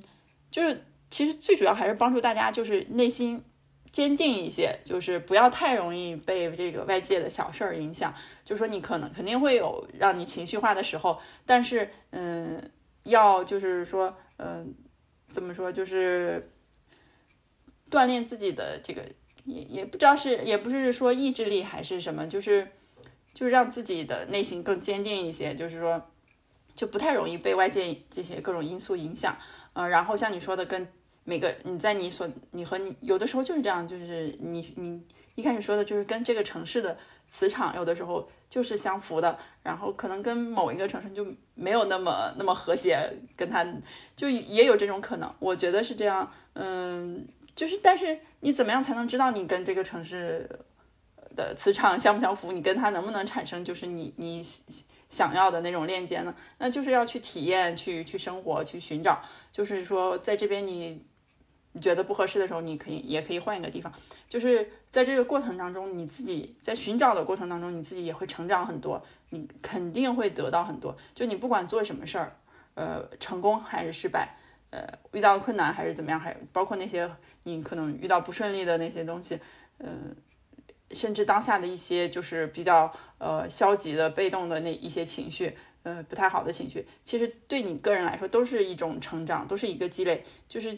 你遇到了不好的事情，你你就知道了，你大概以后会怎么样去，下一次再遇到的话，你会怎么样去应对嘛？然后遇到了好的事情的话，呃，那肯定。也特别好，就是说你你可能下一次就会想怎么样让它更好或之类的。但是不管怎么说，我觉得人生就是这样嘛。你每一步不管做什么选择，有的时候你可能当下觉得这个选择不好，呃，或者是怎么样，但是你可能过几年回过头来，或反而会庆幸会感谢这个选择，呃，它让你，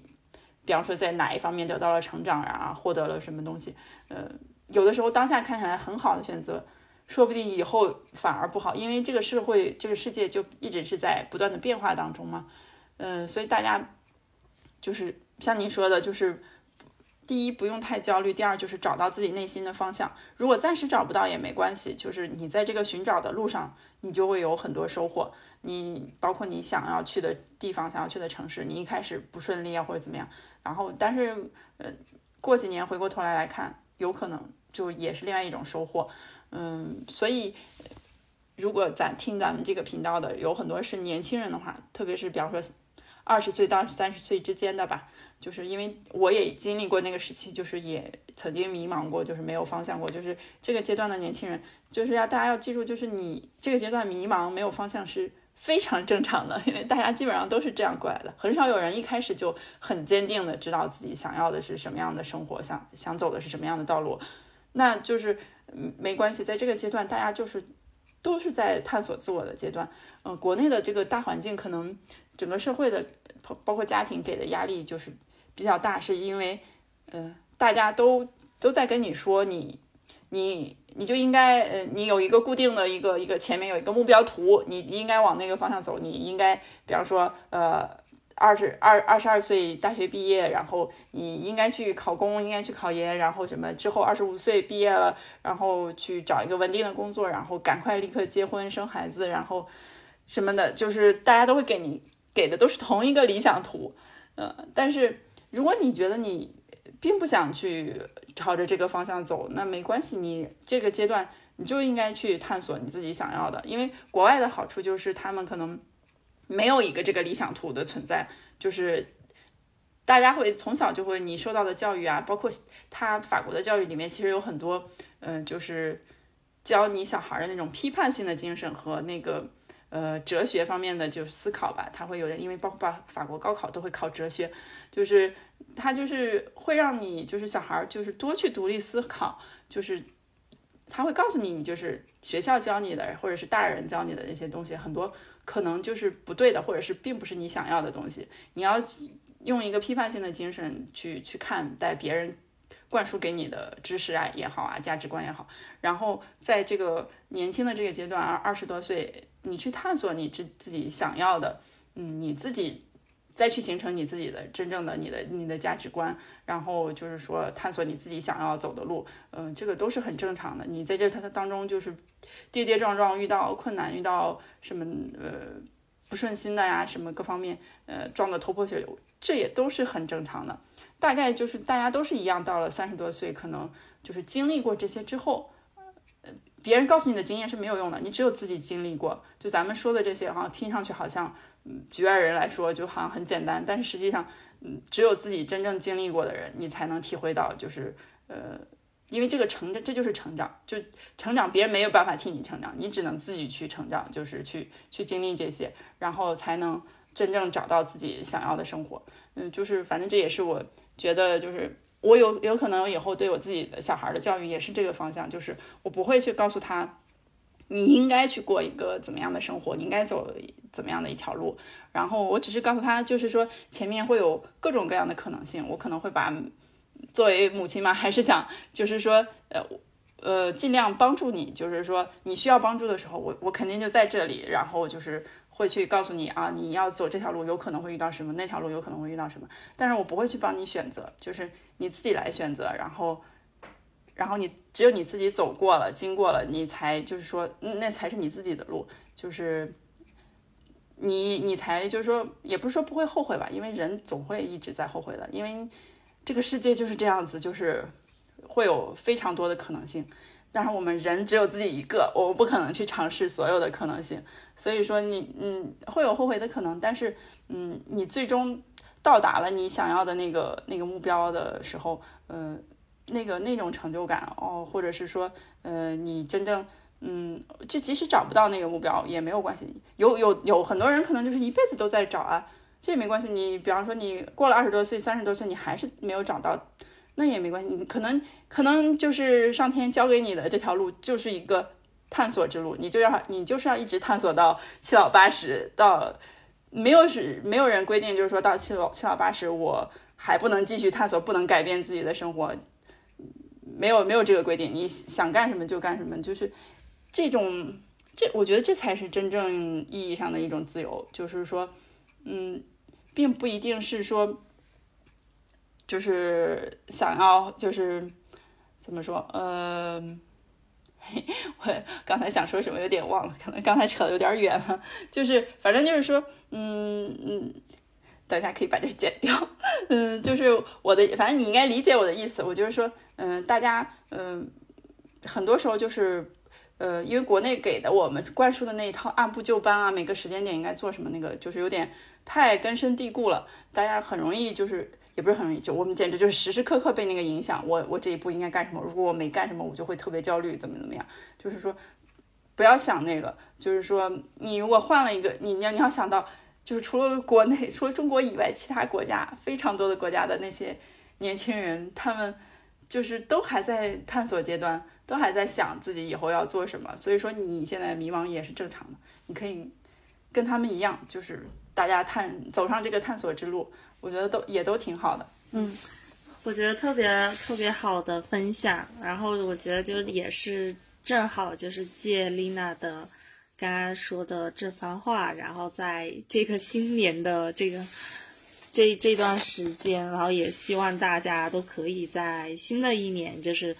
走上这种自我成长的探索之路吧，就是我觉得主要是顺着自己内心出现的那个声音去找到自己真正的人生方向以及自己的目标吧。嗯，对，嗯，就是咱们现在聊起来，可能也就是给大家一点过来人的小建议。嗯，但是最终怎么样走，就是选择哪条路，还是要大家自己多考虑，因为现在资源这么多，就是获得信息的渠道这么多，反正我觉得每个人都有自己的考量嘛。如果嗯，大家有需要的话，也可以在就是各个平台上关注我，然后可以给我发私信或者什么，嗯，大家也可以多聊天。因为我今年的有给自己定了一个目标，就是说，呃，我今年就是想多交一些朋友，然后多分享，然后多跟大家互相交流互动。嗯，因为以前就是我还是有一点那个，就是有点在意这个就是分享，因为现在你也知道，就是这种，特别是网络上这种。你不管说什么，都会有人出来跟你杠，或者是说，呃，就是那种不好的声音就特别多。但是我现在就是有点，所以我以前是有点顾忌，因为我还有点玻璃心的。但我现在就是有点想明白了，就是一个转变，嗯，就是你分享就是并不是为了就是说服那些就是本来就跟你意见不同的人，我只是就是说，呃，第一就是为了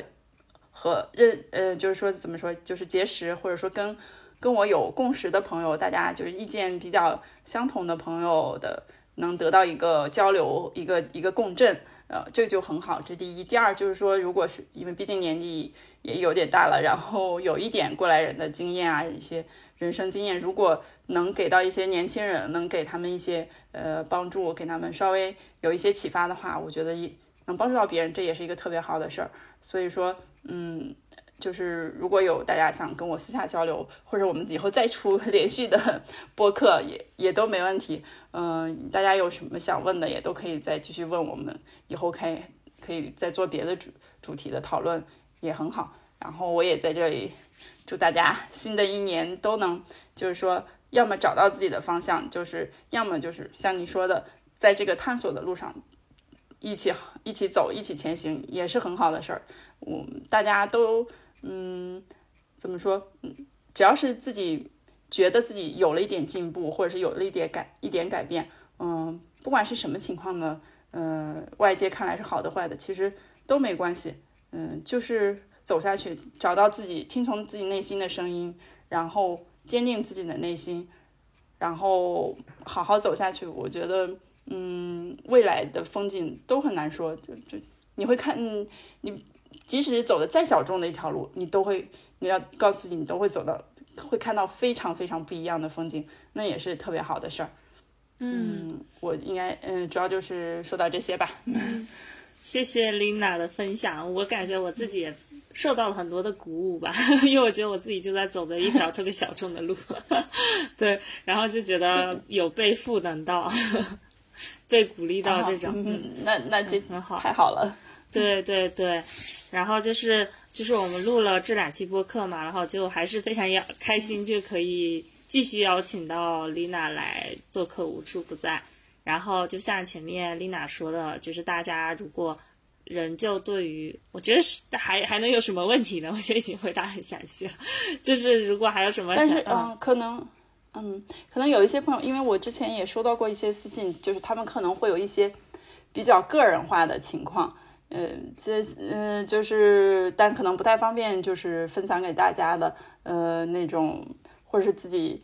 嗯，怎么说吧，呃，有每个人可能在不同的人生时期都会遇到一些人生困困境吧，但是有些我可能帮不了很多，但是嗯，稍微嗯。大家一起讨论一下，或者只是聊一聊，把这个说出来。呃，有的时候你可能自己就会开朗一些，就就能豁然开朗的感觉，就或者或者是说出来之后就会找到自己的方向。就像就好像你，我不知道现能不能聊，就是你在做的这个呃 life coach 的这个，就是他也是一样。我我感，因为我也这个法国这边也有做这这方面的朋友，然后他就是。他其实主要，他就跟我说，他并不是说，呃，要去 coach 你，或者说要就我就能教你什么。其实这个主要的，主要的、怎么说？呃，他是提供给你一个，就是你把你的问题说出来，大家一起来看这个问题的各个方面，一起来分析，然后试着在这个交流的过程中找到你自己真正想要，就是怎么去解决这个问题，或者是存在的这个呃问题的关键在哪里。大部分情况下都是。这个自己本人找到的，而不是说这个 coach 帮你找到的。只不过这个 coach 是在那儿，就是协助你，或者说帮你看到，或者以局外人的角度帮你看到，就是你身在其中的时候看不到的那些点呀之类的，就是有点这种感觉。嗯，我觉得就是如果有朋友就是呃有需要的话，我反正我现在工作最近不是很忙，所以说嗯，如果有大家有这方面的想跟我交流的，我觉得呃我我还是挺想跟大家交流，或者以后。说不定我也自己要做播客，或者是录视频，或者是写文章跟大家交流，可能都有可能。看我时间吧，就是主要是因为有有小孩的话，可能确实当了妈妈，你整个就是人生活的重心就没办法，就是很多时候，特别在小孩低龄的情况下，就是很多时候要要把重心放在小孩身上。就是我已经就是尽量就是压缩自己。的时间就是，但还是想有自己的个人时、个人空间来来做一些我觉得有意义的事儿。嗯，就如果能帮到别人，或者是，嗯，我觉得在帮助别人的这个过程中，就比方说跟你聊天这个过程中，我自己也有思考和启发。因为就是输出，咱们虽然只是聊天，嗯，就但是跟写文章啊之类的这种输出类似，就是你在输出的过程当中，你也会。整理自己，理清自己的思路，然后你会有的时候你反而会有新的思考，你会你会看到平时可能司空见惯的东西，你反而会有不一样的角度来来看它。嗯，就是我觉得这种输出对自己本身也有很大的帮助。嗯，所以嗯，就是还是那回答那句话，就是说大家如果有些新朋友或者是一些很年轻的小朋友，呃，可能对不管是对法国的生活呀。呃，留学呀，或者对自己人生，或者是当下遇到了有一些什么觉得瓶颈啊，然后就是呃，让自己就是很难逾越的东西，说不定就是呃，找个找，不管是任何渠道吧，呃，或者也可以找我，我我尽我能能力 来各个平台上，大家可以给我发私信，然后我能帮助到大家的，我会尽尽我自己的能力来帮助大家，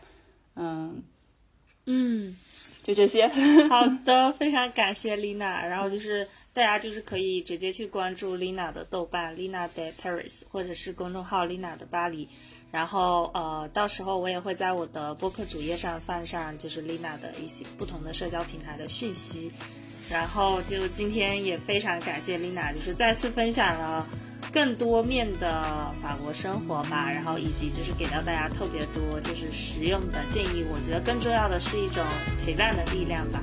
就是这也是我觉得做播客的一个初衷，就是可以陪伴到大家一起去成长，就或者说在探索的道路上，就是你会知道一直会有人